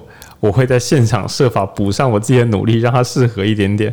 对，当然我我这时候就觉得说，是因为我时间上的自自我限制，那使得我来不及做出适合我自己的简报。但有可能是我不太了解制作技术跟完完整的概念，所以我每次只要想要怎么做简报，就会在脑中花爆大量的时间。对，应该这样。我也觉得适不适合是我心中所想的。那所以我最后就变成嗯。有些地方它不适合用白板笔，所以我必须要做简报，所以我反过来变成我的那个投影片变成这种提词的工具，我比较少拿来做其他功能，大概是这样。大概就是因为你口说能力很好，所以你不需要简报，这是也是一种适不适合啊？就是嗯嗯嗯，你适合没有简报？对，那没有。其实我觉得有简报通常会好很多，因为纯口说的那个。脑中的记忆体的消耗很惊人，所以如果可以把一些重点就是条列出来的话，听众有时候可以还是可以看看字，再重新复习一下。所以我之前在线下，我自己觉得最完美的展现，其实是我们之前影书店线下读书会的 N 次贴法，就是我们的方法是把那个关键字都写出来，然后因为 N 次贴写字如果要写大一点的话，就只能写两三个字嘛，那所以我们不能够在上面写句子，那就只能写一些关键字，再把这些关键字贴满整个墙壁，然后呢，看到这个整面投影墙壁墙面啊的这个关键字，观众朋友第一瞬间并不会觉得无聊，因为都还没有破梗，因为上面就只有标题哦或是一个关键字，然后讲的人可以顺着这个关键字跟关键字的连接，慢慢把整个故事展开。但听众每一瞬间都可以从头看一下整个画面，然后就可以把这些故事慢慢连起来，就很像有那种战争迷雾，地图一块一块一块的解开，然后最后看懂整本书原来长这个样子。而且其实这就是心智图法的墙面版本，然后更棒的是，还不是那种巨细靡遗的心智图，因为巨细靡遗心智图一眼看下去，其实资讯会超载，也是不能够，也要一句一句读才有意义。对，但是因为全部都是关键字，所以反而更好，是快取在脑袋之中。然后这是我自己很试过，呃，实体的简报，我的表现最好的形态其实是全关键字法。对，那也是因为我只要有关键字就可以把事情讲好，但是呢。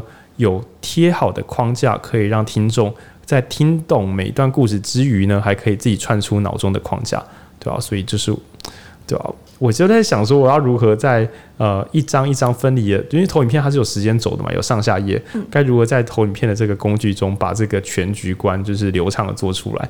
对，我就是还没有弄懂，所以就做的很卡这样。那那我补充一个，就是嗯，我之前去听一个讲座，然后他是美感细胞的创办人，就是张博伟。然后他有提到，就是美感教育这一块。他说，美感教育其实很像是在卖酒的店员，就是他不是在告诉你这瓶酒很好喝，而是告诉你说这瓶酒是什么味道，然后这个感觉是什么样子。就像是嗯，可能这瓶酒是来自智利的，然后它叫什么名字，它是什么年代，然后因为那时候天气很冷，所以它的可能葡萄糖的成分很高。然后他说，嗯，最后其实就是你要要不要喜欢这个味道，其实是就是选择权是留给小朋友的。因为就是审美跟审丑一样重要，就是他会发现这件事情他很喜欢，或者他不喜欢这个东西，这是一样的价值。所以当我们认知到这个世界的更完整的样貌的时候，就会有更好更好的视野去找到他真正想要喜嗯真正喜欢的东西，或者是他讨厌的东西。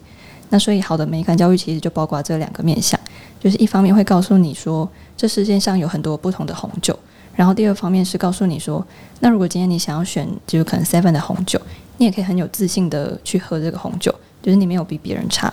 就是当我们拥有选择的自信，是我们可以做到任何事最大的前提。所以如果是 也回回去后，您刚刚讲，就是就算不使用投影片，或是就算使用 N N 次贴去贴满整个墙面，它其实也是一种选择的方式。嗯，我觉得扩充视野还是，呃，我会把它概。呃，概略过来讲说，就是扩充视野。比如说，我们如果想要让整个世界、台湾啦变得更美好的话，可能教科书让大家看到另外一种美有美感的设计品，那本身就是提供一个帮助。那最近他们连扫具都改，就是把颜色改好看一点点。那我猜大这些孩子们就是不用上工，还没有到要上工业设计系，他们从小到大历程都跟一些设计精良的产品靠近一点点，也许就会有间接的帮助。就像他出国旅行的时候，不管是你去欧洲国家，或去日本，有时候一去就觉得，干，已开发国家也就是。莫名其妙的很多东西很好看，更糟的是因为量太量体太大了，导致说不出来。就还不是一个很棒的设计品，而是整个城市大致上每一个角度，就是俗称的零死角，怎么拍好像都有点意思，都有点好看。那我想在这样的城市里出生的小朋友，叫他做出好看的东西，他可能毫不费力的就做出水准以上的作品。那就相当于是呃，我们这边有做过一个实验哦，呃，应该是我听过的，但是我在很多地方见证过这件事情。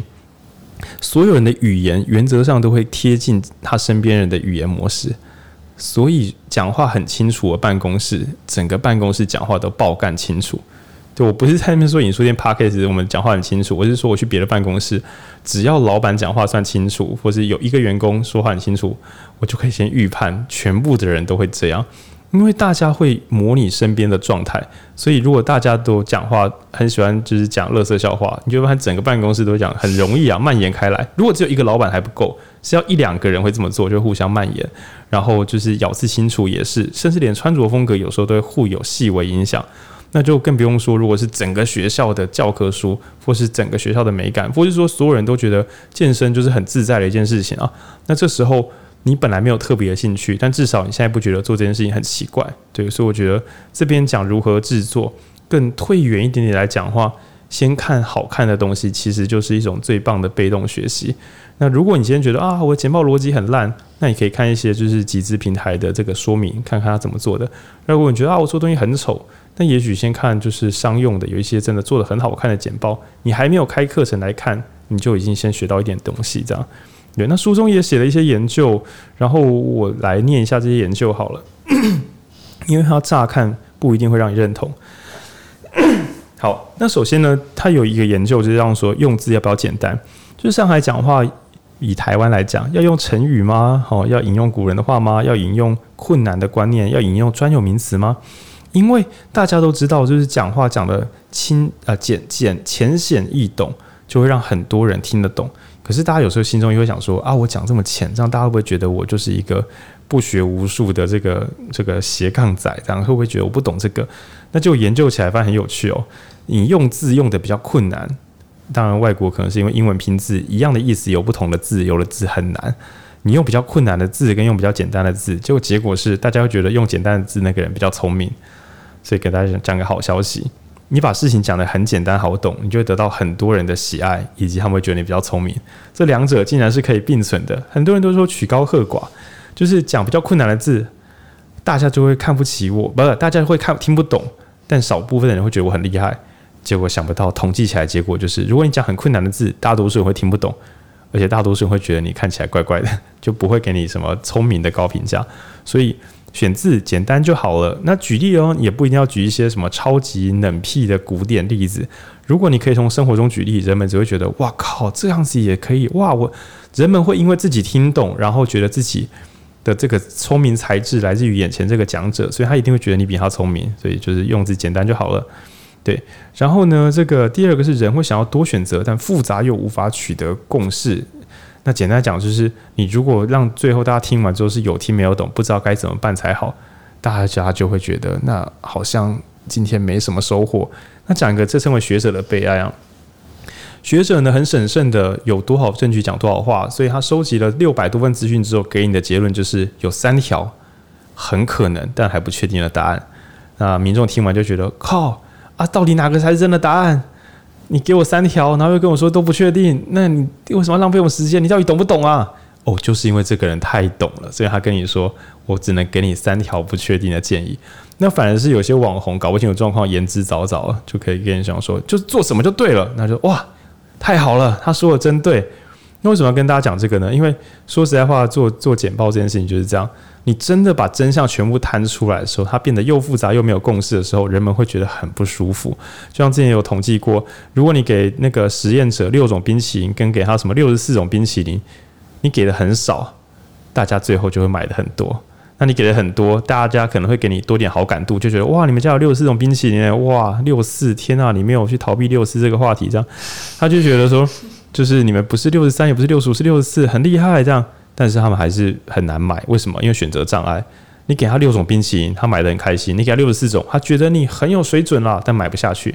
那就是你可以想象，苹果电脑就是自从贾伯斯把产线变成就是 Pro 跟一般，然后变手机跟电脑，剩四个产品的时候就开始卖渣，因为观众只要考虑我要买哪一种就可以买了，而不是就是这选择就这么有限，所以他就挑自己喜欢的买就好，不用从头开始研究。那这是有根据的。好，但是呢，但是呢。如如果你把它讲得很复杂，大家还不知道怎么做决策嘛。但是如果你使用复杂的分析呢，人们会觉得你看起来很可有公信力，这是人类鸡巴的地方。人们会觉得你很有公信力，但是不知道你在说什么，所以可能最后不一定会信任你。对，他觉得你看起来是有，诶，这有点矛盾。fuck，他觉得你很有权威啦，但不一定会选你的选择。他就觉得你是个学者，他意思就是感觉你不是在乱讲的，但我实在是不知道为什么要跟着你做，因为你最后没有给我一个选择啊。对。然后，所以我如果我们给一个大众建议的话，一样是看你要什么了。如果你想要被大众接纳的话，啊，用字就简单一点，那给个简单的选项，然后就是肢体语言热情一点点，动作大一点点。你动作很大，用字很简单，然后又给个简单的结论，你就可以推动修辞的陷阱，然后造成混乱的政治。是这样吗？真真的真的真的不胡乱，因为。如果你心中真的充满真理的话，那你在对公众的时候，你就会觉得用简单的字讲给大家听，好像是把这件事情概略了，就是不清楚了。对，但是当你想要讲出深度，讲专有名词，大家都觉得你好高傲，你是个高傲的知识分子。因为如果你年金改革，你不讲说我就是要砍，我就是要改多少钱，而是你提出六种方案可以给大家调整，而且六种方案各自有它的基转跟它的适用范围。民众就会觉得国家好乱呐，政府都没有一个答案，他就觉得政府不可靠。那你拿出一些回归分析，有的没的，他觉得哇，是很厉害的学者啊，公信力嘛。但他不能解决我们的问题啊，对，然后所以就会把票袋投给一些讲简单方案的人。然后如果你很冷静的想要好好的把力气都放在脑子里面，就是用你的脑思考，所以你知道讲很困难的方案其实很累人的，你就很专心的讲这些东西，然后脸部表情比较僵硬。那你就会变成什么？你就变成落选的林家龙。我不跟你开玩笑。你如果认真的提方案，十之八九观众会觉得你看起来很难亲近，因为你的力气都花在思考，然后你看起来很严肃。那所以你还是多笑一点，跟大家点点头打招呼，大家觉得哈，看起来看起来好亲切哦。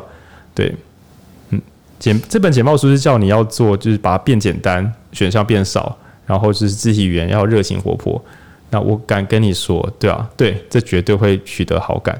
嗯，因为真实世界选举的候选人，原则上这是唯一的主流 Meta，没有人敢用别的版本，用的都已经 都不在了。对，对对，那所以要反过来跟大家讲说，这招呢，你可以当做是一个进攻工具嘛。那你要知道说，这是一个民主黑魔法，好吗？不管对方是长辈、老人哈，还是年轻人，只要他用简单的字，然后给你简单的结论，然后有很丰富的肢体语言，我不是说他在骗人，我只是说此刻的你会很好骗。好，自己要小心。对，这边做个反向补正，免得大家就是觉得好啊，这个可以用，不是这个没有什么用。没有，我要跟你讲，这个很有用，自己小心点。真的，谆谆教诲啊，谆谆教诲的。对，那我做个总结。好，就是我觉得，嗯、呃，如何帮鸡洗澡这本书可以推荐给嗯、呃、对简报有兴趣的新手跟老手，就是它也许可以成为新手的指引，了解到嗯、呃、原来好简报是长这个样子，然后原来这就是好简报的价值。那他也可以给老手做复习，因为作者有很多很细腻的概念，然后但是也有很大的总览，所以他会嗯，我猜老手可能很高兴，就是有人用一本书去整理出那些他也一直很在意的事情，那甚至也会有一些没有留意过的部分。那嗯，想分享就是我上一份工作是在一个新创公司，就是在做简报，然后我从大学开始学做简报，然后从就是一个兴趣，然后变成一个。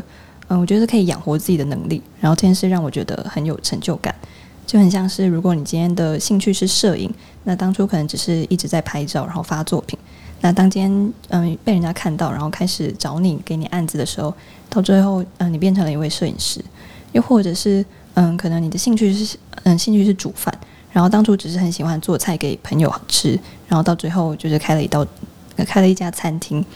那或许说不上来到底是怎么做到的，然后又或许是嗯，真的没有办法从一本书中去表达那个嗯雀跃跟感动，但或许你可以知道说这本书的作者应该是跟你一样感动的吧，嗯、就是他也是在他的领域中，就是在那些反反复复的探索当中有了一定的成就，然后分享出他的各种经历。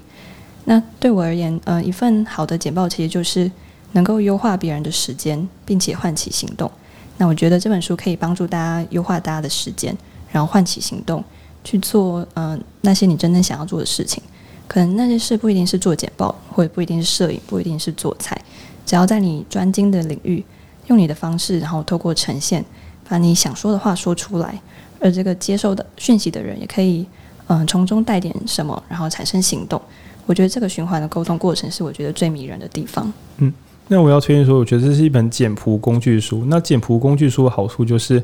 呃，你是做这一行的，或不是做这行的，都可以去看看它的这个整体架构。那因为我讲，我觉得它终究讲是一种表达跟传达嘛。那所以，就算今天也是拍照的，或是你是煮饭的，还不就是要把自己所思所想再传达给另外一个人知道？比如说，诶，我认为这样就是一道好吃的菜，那对方能够吃得出来吗？或者这是一张好照片，对方能够看得到吗？我觉得这些有些流程都是共通的。那此外呢，如果你本身简报能力还不错的话，我认为这本书的功能是你要反过来知道。这些事情就是别人做不到的事情，因为你已经做习惯了，所以你甚至不知道怎么样报价或者怎么样，不知道怎么跟业主解释自己会什么。那有这本书，也许你会反过来说：“哦，其实你本来就会做，但你说不出来。”但你可以看着他，然后看着目录说：“嗯，首先我们会先去判断这个对方的需求，但是你已经做习惯了，但你不要供。然后，然后，然后呢？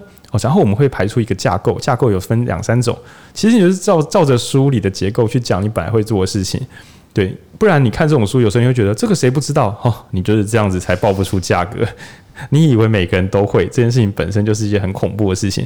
去弄懂你到底会了什么，然后也许甚至你读了这个章节，觉得哈，这个大部分我都会啊，那你就把你不会的地方补一补，好不好？离专业就差那一两步而已。所以我觉得，对于有在做简报的人。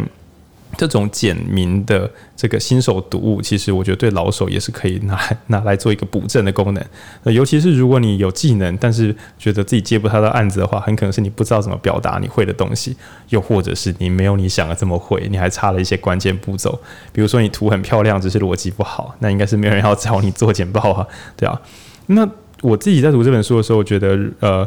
可以找回新手感受，就是如果你是上台都已经很轻松自在、讲得很好的人，那我觉得这本书会重新把一些小细节补好，然后也让你想回想起那个第一次把事情做好的时候的那个新鲜感。然后对于大众沟通跟表达，如果不是纯心法型的什么为他人倾听啊之类的，而是你真的需要借由改变别人的思考，然后来完成你的目的，就是俗称的说服啊。那我觉得这本书哈也会给你一些就是有嗯很基础。但是不没有一条可以失误的好建议，对，因为我觉得这本书并没有说高深莫测，然后呃，所以反过来说，每一条基本上都是非做到不可，那这个蛮适合当检视标准的。好，那今天很有趣的呢，在一个极度陌生的领域，简报领域呢，我们今天又来到了一分一小时五十二分，可怕，真可怕，对我真是害怕极了。可是因为我上下两集。嗯，算了啦，懒得剪。对，反正这集大家应该是自己分段听了。好了，我剪上下集好了。加油！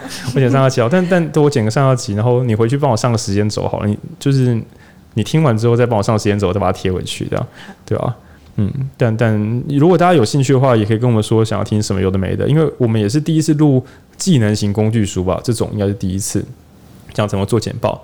对吧？那如果大家反应热烈的话，说不定我们下次可以讲什么如何冲咖啡？没有啦，用 Podcast 讲这个实在太惨了。